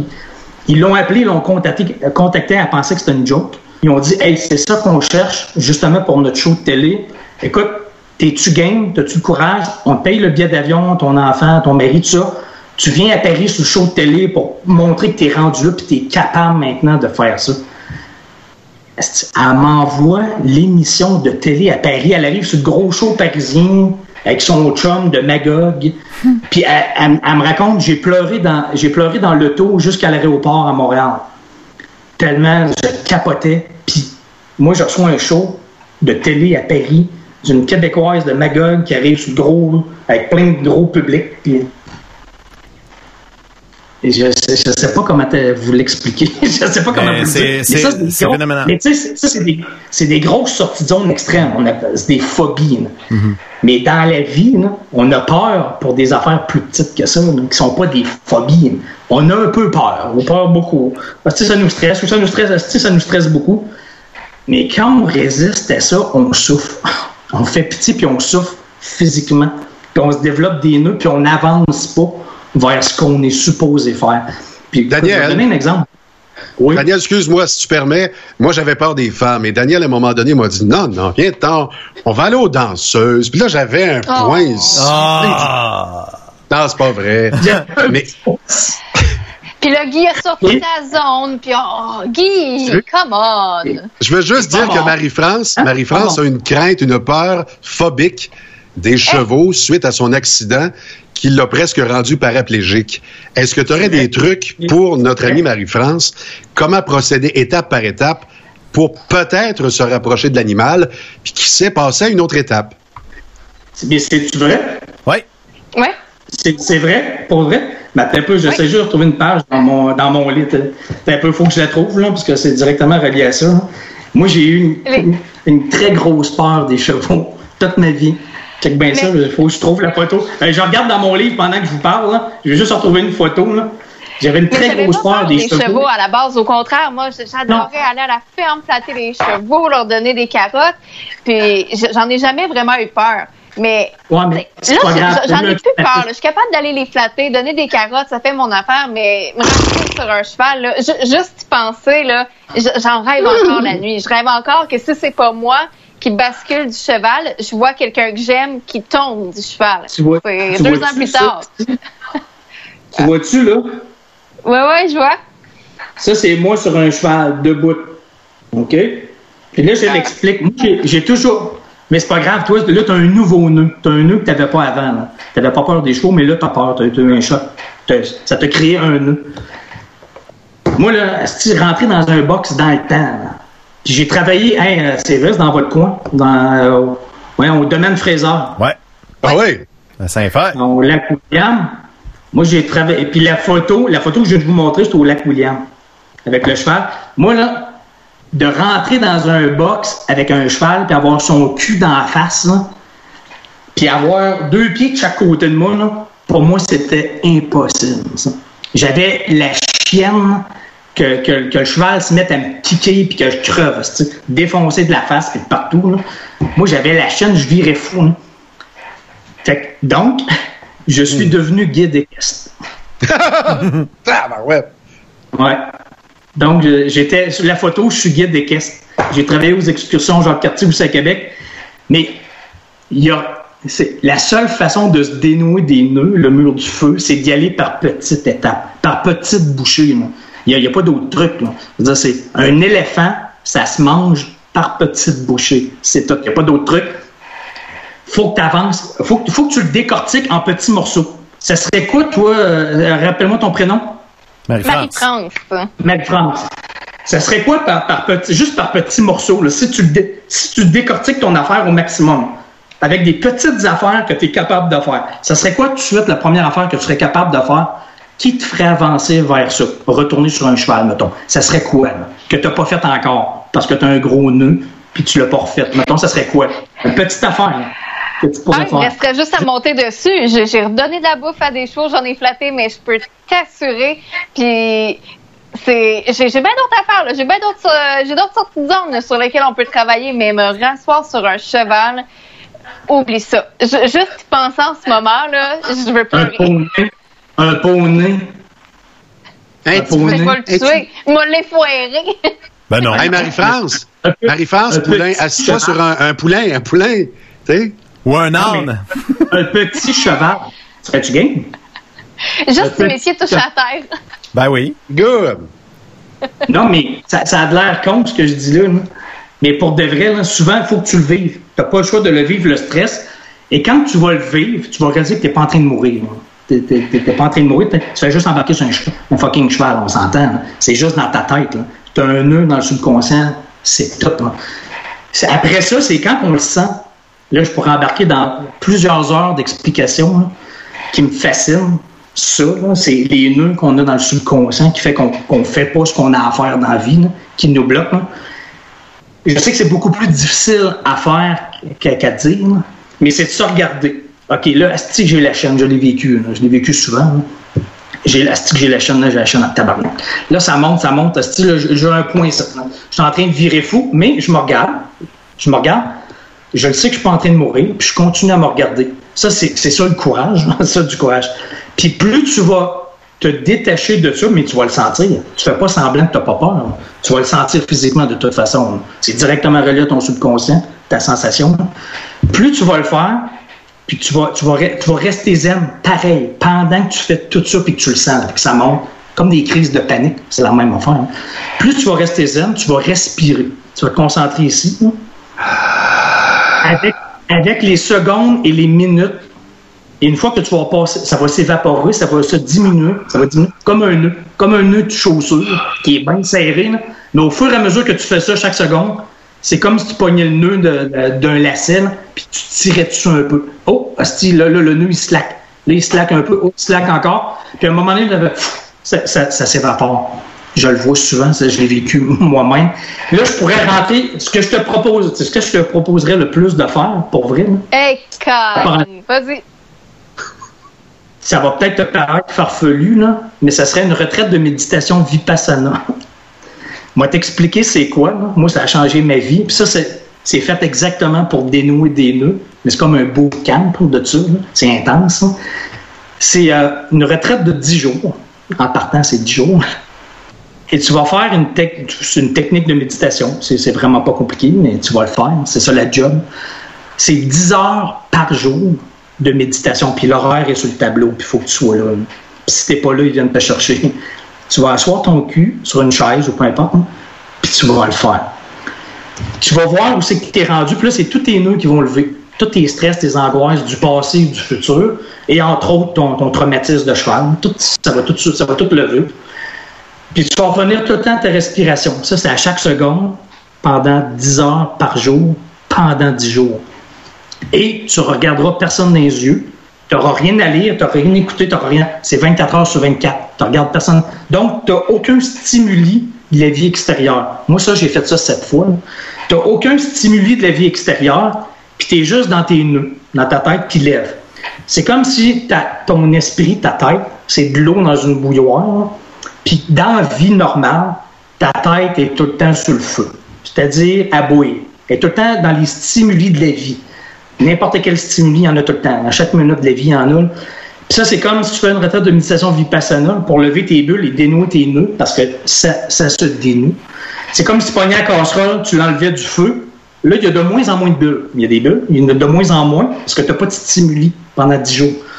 Et à un moment donné, oh, tu vois dans le fond, tu vois tes cailloux. tu vois ton, traumatisme de cheval ou tes- n'importe quel nœud. On a tous des nœuds. Ça prend pas des grands traumatismes. Écoute, des, histoires. Moi, donner, ok, je vais donner un exemple bien concret. Bien, bien, très, très, très concret. C'est pas, pas farfelu ce que je vous dis là. J'ai un de mes amis, euh, il me dit, il m'appelle euh, il y a quelques temps, il me dit on va-tu prendre une bière? Je dis, on va aller prendre une bière. Fait que euh, je vais prendre une bière avec, c'est à la rue Cartier à Québec. Ça faisait trois ans à peu près que je l'avais pas vu. Puis là, il me dit Écoute, moi, il y a quelques années, j'ai comme un gars dans la quarantaine, il dit J'ai commencé à faire des crises de panique. Ouais. J'étais allé à l'hôpital, je pensais que je faisais une crise cardiaque, je pensais que j'étais en train de mourir. Et euh, j'ai eu ça parce que euh, j'ai eu un traumatisme. J'ai vu mon père qui a failli mourir. Il est parti en ambulance devant moi. Puis là, j'ai commencé à faire des crises de panique à ce moment-là. Puis quand j'ai commencé à faire ça, j'ai paralysé de, la, face, d'un bord de la face. Je connais d'autres gens qui c'est arrivé, ça aussi, paralysé d'un bord de la bouche. Et euh, je dis OK. Puis il me dit, là, je reviens justement de ton affaire Vipassana, retraite de méditation Vipassana. Je dis, ah ouais. Je savais même pas que, savais même pas que j'avais parlé de ça avant.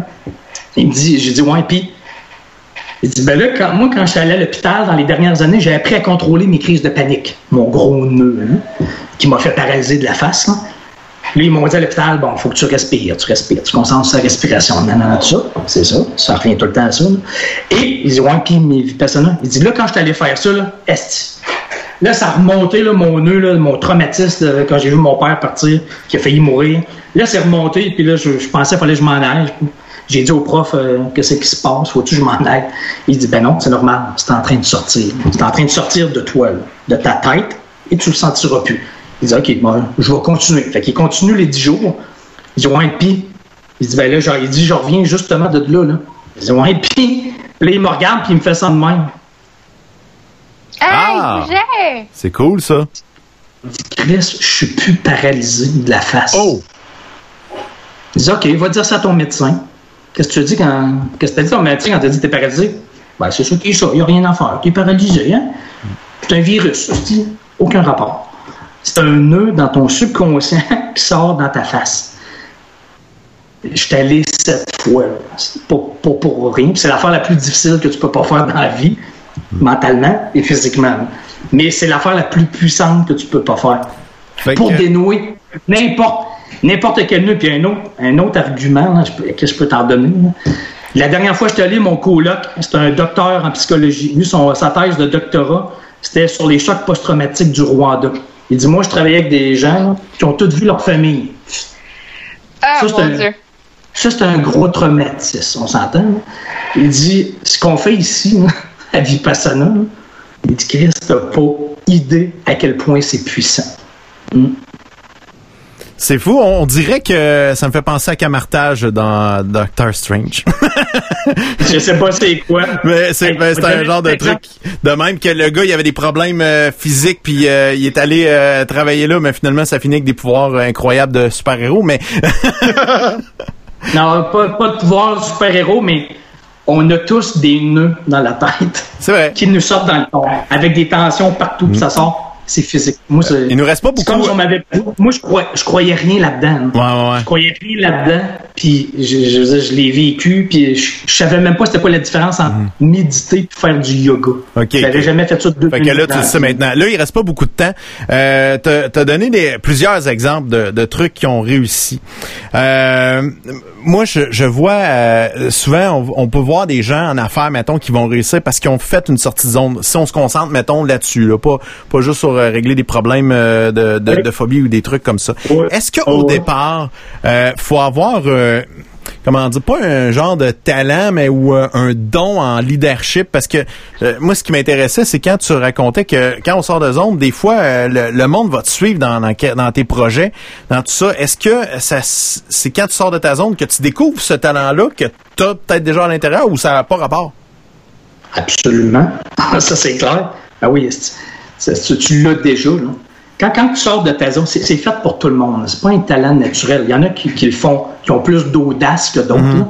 Tout le monde a peur. Il y en a qui le font même s'ils ont peur. C'est la seule différence. hein. Ils sont plus, euh, sont, sont, sont plus risqueux, tout ça. Mais tout le monde tout le monde, je le vois, tout le monde, il n'y a pas d'exception à ça. Dès que tu as un cerveau, ça marche de même. hein. Tout le monde veut passer à une autre étape. Ouais. Veut passer à un autre niveau. Veut, veut devenir telle affaire ou faire. Mais, ça euh, prend pas des. Mais ils le font C'est pas, tous, c'est ça. Ouais, c'est ça. Ça n'a rien à voir avec le spectaculaire. là. Il y en a pour qui c'est spectaculaire, il y en a d'autres, c'est c'est c'est devenir coiffeuse. Là. On s'en crisse n'importe quoi, là, peu, peu importe. C'est c'est qu'est-ce que c'est qu'est-ce que tu sens que tu veux, qui crée beaucoup de joie et d'enthousiasme dans ta tête. Pas dans la tête des autres, là, dans ta tête à toi. là. Si là, tu as cette bulle-là, là, c'est pas un hasard. Si elle est dans ta tête, elle n'est pas dans ma tête. Puis mes bulles, à moi, elles sont pas dans ta tête. Ça, ça nous dit exactement vers où on marche. On devrait marcher. Mais c'est parce que nous autres, on, on réfléchit, qu'est-ce qu'on analyse, on se pense intelligent, puis on se dit, ben là, faut pas que je fasse ça, j'ai peur. Moi, je sens que j'ai peur, fait que c'est dangereux, faut pas que je fasse ça. On est tous mêlés avec ça, parce que l'intuition est ta poussée de vie, n'a rien à voir avec la peur. La peur, c'est pas un message de la vie, c'est de la fucking biologie. Achetez le livre là, euh, Par amour du stress la docteure Sonia Lupien, une québécoise. Est obsédée par l'hormone du stress, elle, la peur, hein? la, la cortisol. c'est de la biologie, c'est notre cerveau reptilien, notre cerveau animal, asti qui nous a fait survivre au mammouth. Et s'il nous faisait sauver du mammouth. Mais là, il n'y en a plus de mammouth. Il y a juste le coronavirus, mais il n'y a plus de mammouth. Mais elle dit, il y a juste quatre affaires, il y a juste quatre éléments. Ça en prend juste un des quatre pour créer la cortisol par notre cerveau. C'est, pour t'en souvenir, c'est le, stress, c'est ciné, C-I-N-E. C'est pour contrôle.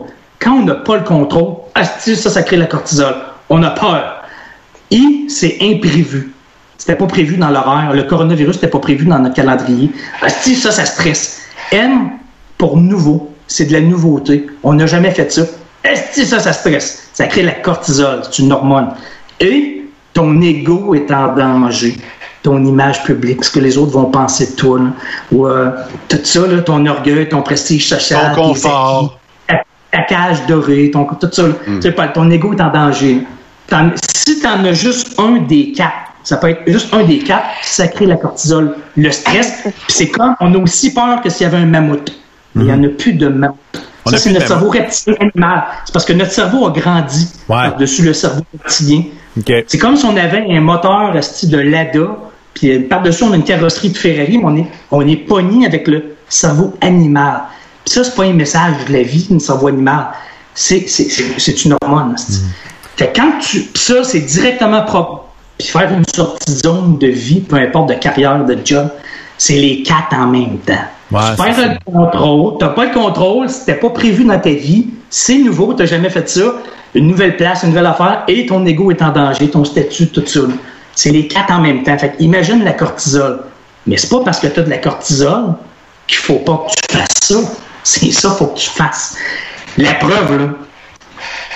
Tu sais qu'on est célibataire. Êtes-vous célibataire, vous autres, les trois? Non, il y a juste Guy. Toi, Guy, bon. OK, mettons Guy. OK, mettons que tu es dans un bar, là, puis il y a 10 filles devant toi, là. OK?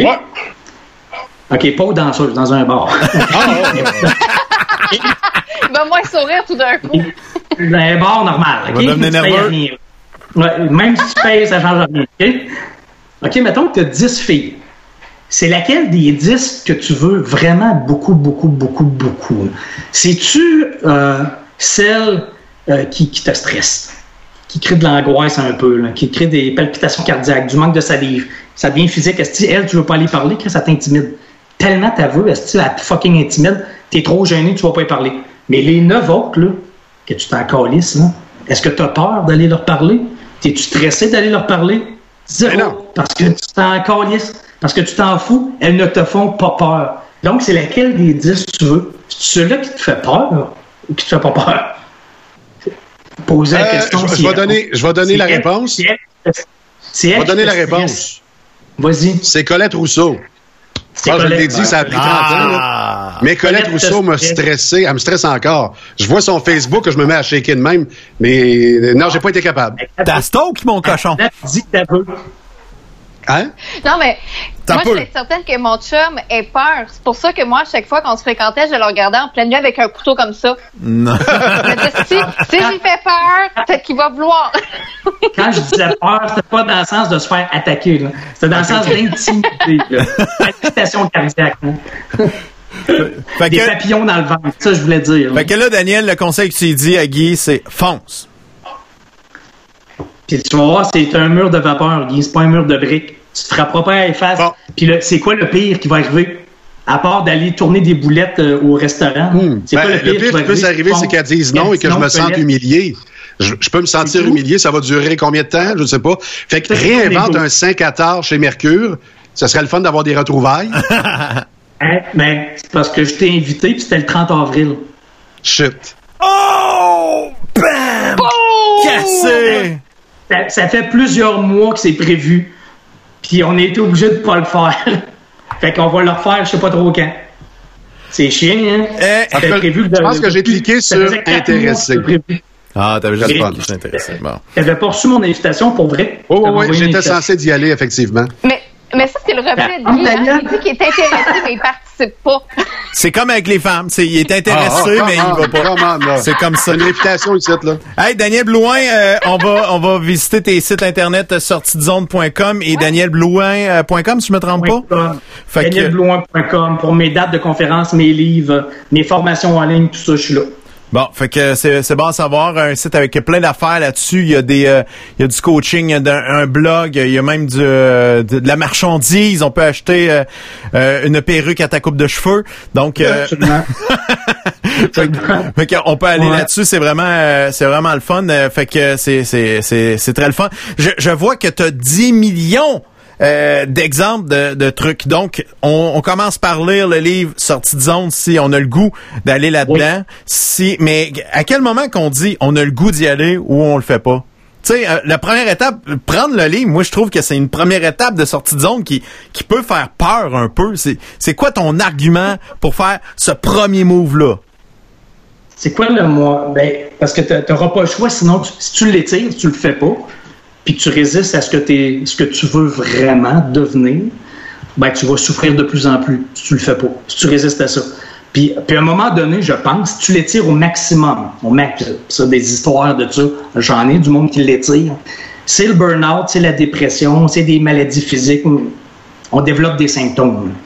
Moi, j'ai déjà fait de l'asthme, puis c'était pas de l'asthme. Je résistais au changement, j'avais 28 ans, entre Montréal et Québec.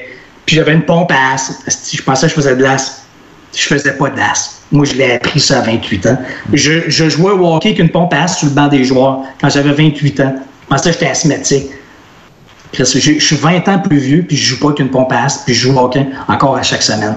Je l'ai appris que ça, ça- moi, ça se développait dans mes poumons quand je résiste à ce que à embrasser le changement au lieu d'y résister. Puis j'ai appris, il y en a, c'est des maux de tête, des maux de ventre, des Mhm. maux de dos. Il y en a qui développent de l'eczéma. J'en entends des histoires, là. Mais c'est ça.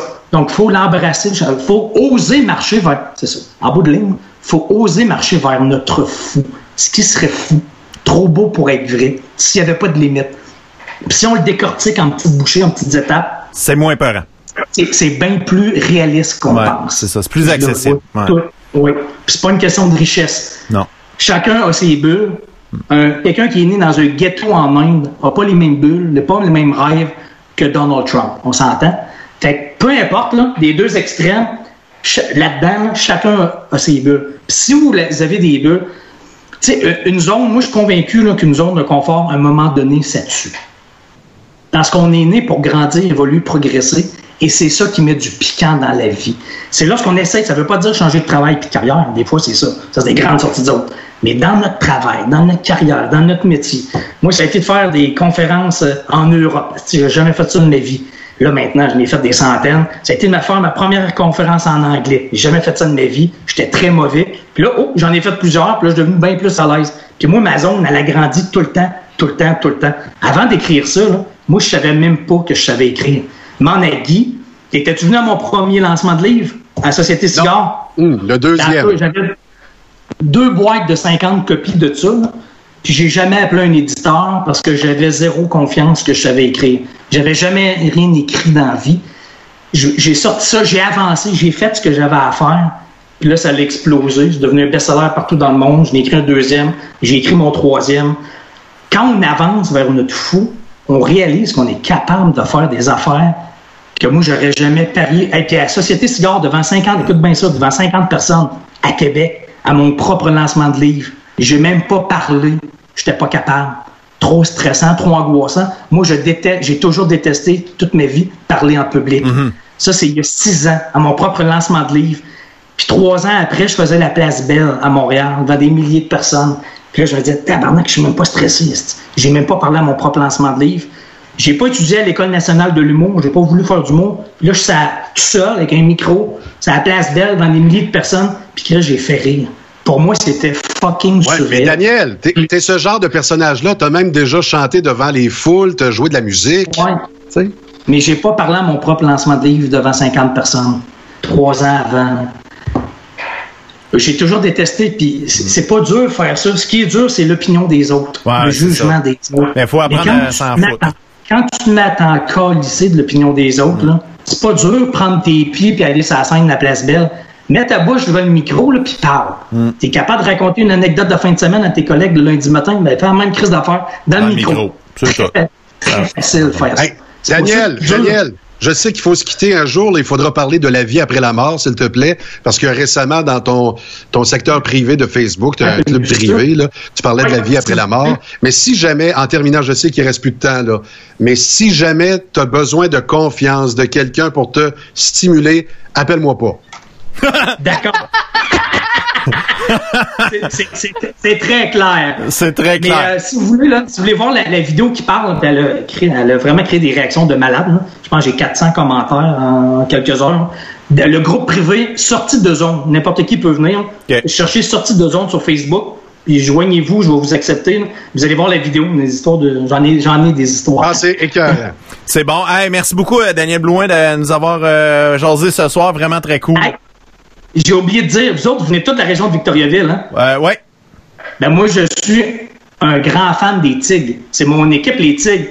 Parce que euh, Go, ma fille Tigres, sort, go! sortait, Go, it's Tigres, complicated, mais, mais elle, sort- elle sortait avec un Tigre, Félix Perry. Fait que je suis allé, je suis allé cet hiver, là, même l'année passée aussi, voir souvent les Tigres. Fait que go, Tigre, go. OK, c'est bon. C'est bon à savoir ça. C'est c'est bien intéressant. Fait que, euh, pour de vrai, là, tu m'as motivé et euh, mon rêve de devenir gynécologue de vedette, je m'y mets là-dessus. Ça commence avec tes deux doigts. Pratique-toi avec deux doigts, là. C'est trois doigts, c'est trois doigts. Pratique, pratique avec tes doigts. Com- comment, commence par ça. Ouais. Ou je vais arriver à des vedettes masculines. Tousser, monsieur. Commence avec Guy, là. Hey, commence à être tard, là. Ouais, là, il est rendu tard. Hey, merci beaucoup, Daniel. À la prochaine. Hey, bye, Daniel, merci. Salut, à la prochaine. C'était euh, Daniel Leblouin euh, de Québec qui nous a jasé euh, ce soir. euh, vraiment euh, un motivateur euh, qui donne beaucoup d'exemples. Dur à suivre euh, quand il y a trop d'exemples. tu OK, ça, ça, ça m'appartient-tu ou pas? Mais C'est un ce qui crinqué. est à retenir, C'est quoi? c'est simple. Mais moi, de, je trouve que, comme tu l'as expliqué, ce que tu avais aimé au départ, c'est euh, avant qu'il nomme plein d'exemples. Moi, j'ai tout de suite compris que dès que tu commences à trop te soucier de ce que les autres vont penser avant même qu'on arrive au cerveau reptilien, souvent on s'arrête à ça. Qu'est-ce que les gens vont penser de moi? Tout le temps. Ce qui est drôle, c'est qu'on oublie de se dire qu'est-ce que je pense de moi-même. Puis très jeune, ma mère m'a toujours dit ça c'est les gens qui t'aiment, ça c'est les gens qui t'aiment pas. La journée que tu vas changer pour plaire aux gens qui t'aiment pas, ben ils vont peut-être t'aimer, mais ceux qui t'aimaient risquent de pas t'aimer. Mais s'il y a une personne qui changera pas, ben est ici, fait qu'arrange-toi pour être heureuse. Puis je trouve que ça se résume à ça. Puis c'est drôle parce que, tu sais, oui, ça fait du bien des fois d'aller voir des conférenciers, des motivateurs, des gens qui vont nous donner des clés. Ces personnes-là nous donnent des clés, mais à la base, c'est nous qui avons les portes, c'est nous qui les débarrons. Fait que je pense que chacun d'entre nous trois, et des, vous qui nous écoutez, je pense qu'on n'a pas toujours besoin d'avoir quelqu'un qui fait Hey, t'es capable. Tu sais, tu le sais que t'es capable. Fait Malgré que dans, dans notre métier, Marie-France, on va se l'avouer, on est des, euh, des bébites qui ont besoin d'amour. des insécures. Ouais, ouais. Ben, si on Ouais. fait ce métier-là, c'est qu'on veut, on veut avoir euh, de la reconnaissance, on veut, euh, on, on veut avoir des résultats, on veut voir, tu sais, on arrive, hey, mes chiffres, mes codes d'écoute, hey, mes- mon nombre de likes, mon nombre de views. Euh, puis, tu sais, on, on se l'avoue plus ou moins des fois, tu sais, on se donne, euh, on se donne de l'importance, mais dans le fond, who cares? Faut pas se poser de questions puis euh, se demander ça. Mais euh, mais bon. Donc euh, c'est le fun. Euh, Guy, euh, demain on, on va faire ton ton ton ton chose? C'est-à-dire? Ben ton angle mort. Hum, oui, certainement. Ça te dérange ça? Alors demain, demain, je serai très furieux, euh, en feu. Il sera en feu? C'est bon. Ok, toi, tu pensais que j'étais déçu de pas le faire. Non, non, demain, demain, sans problème. Hey, Alain euh, Rayus, est-ce que c'est confirmé? Euh, pas mal, euh, oui, à date, là, c'est ce qu'on m'a écrit. Fait que euh, on aurait juste Alain ou peut-être Isabelle, en tout cas. Euh, on a, c'est ça qui arrive avec juste deux shows, là, on tombe overbooké.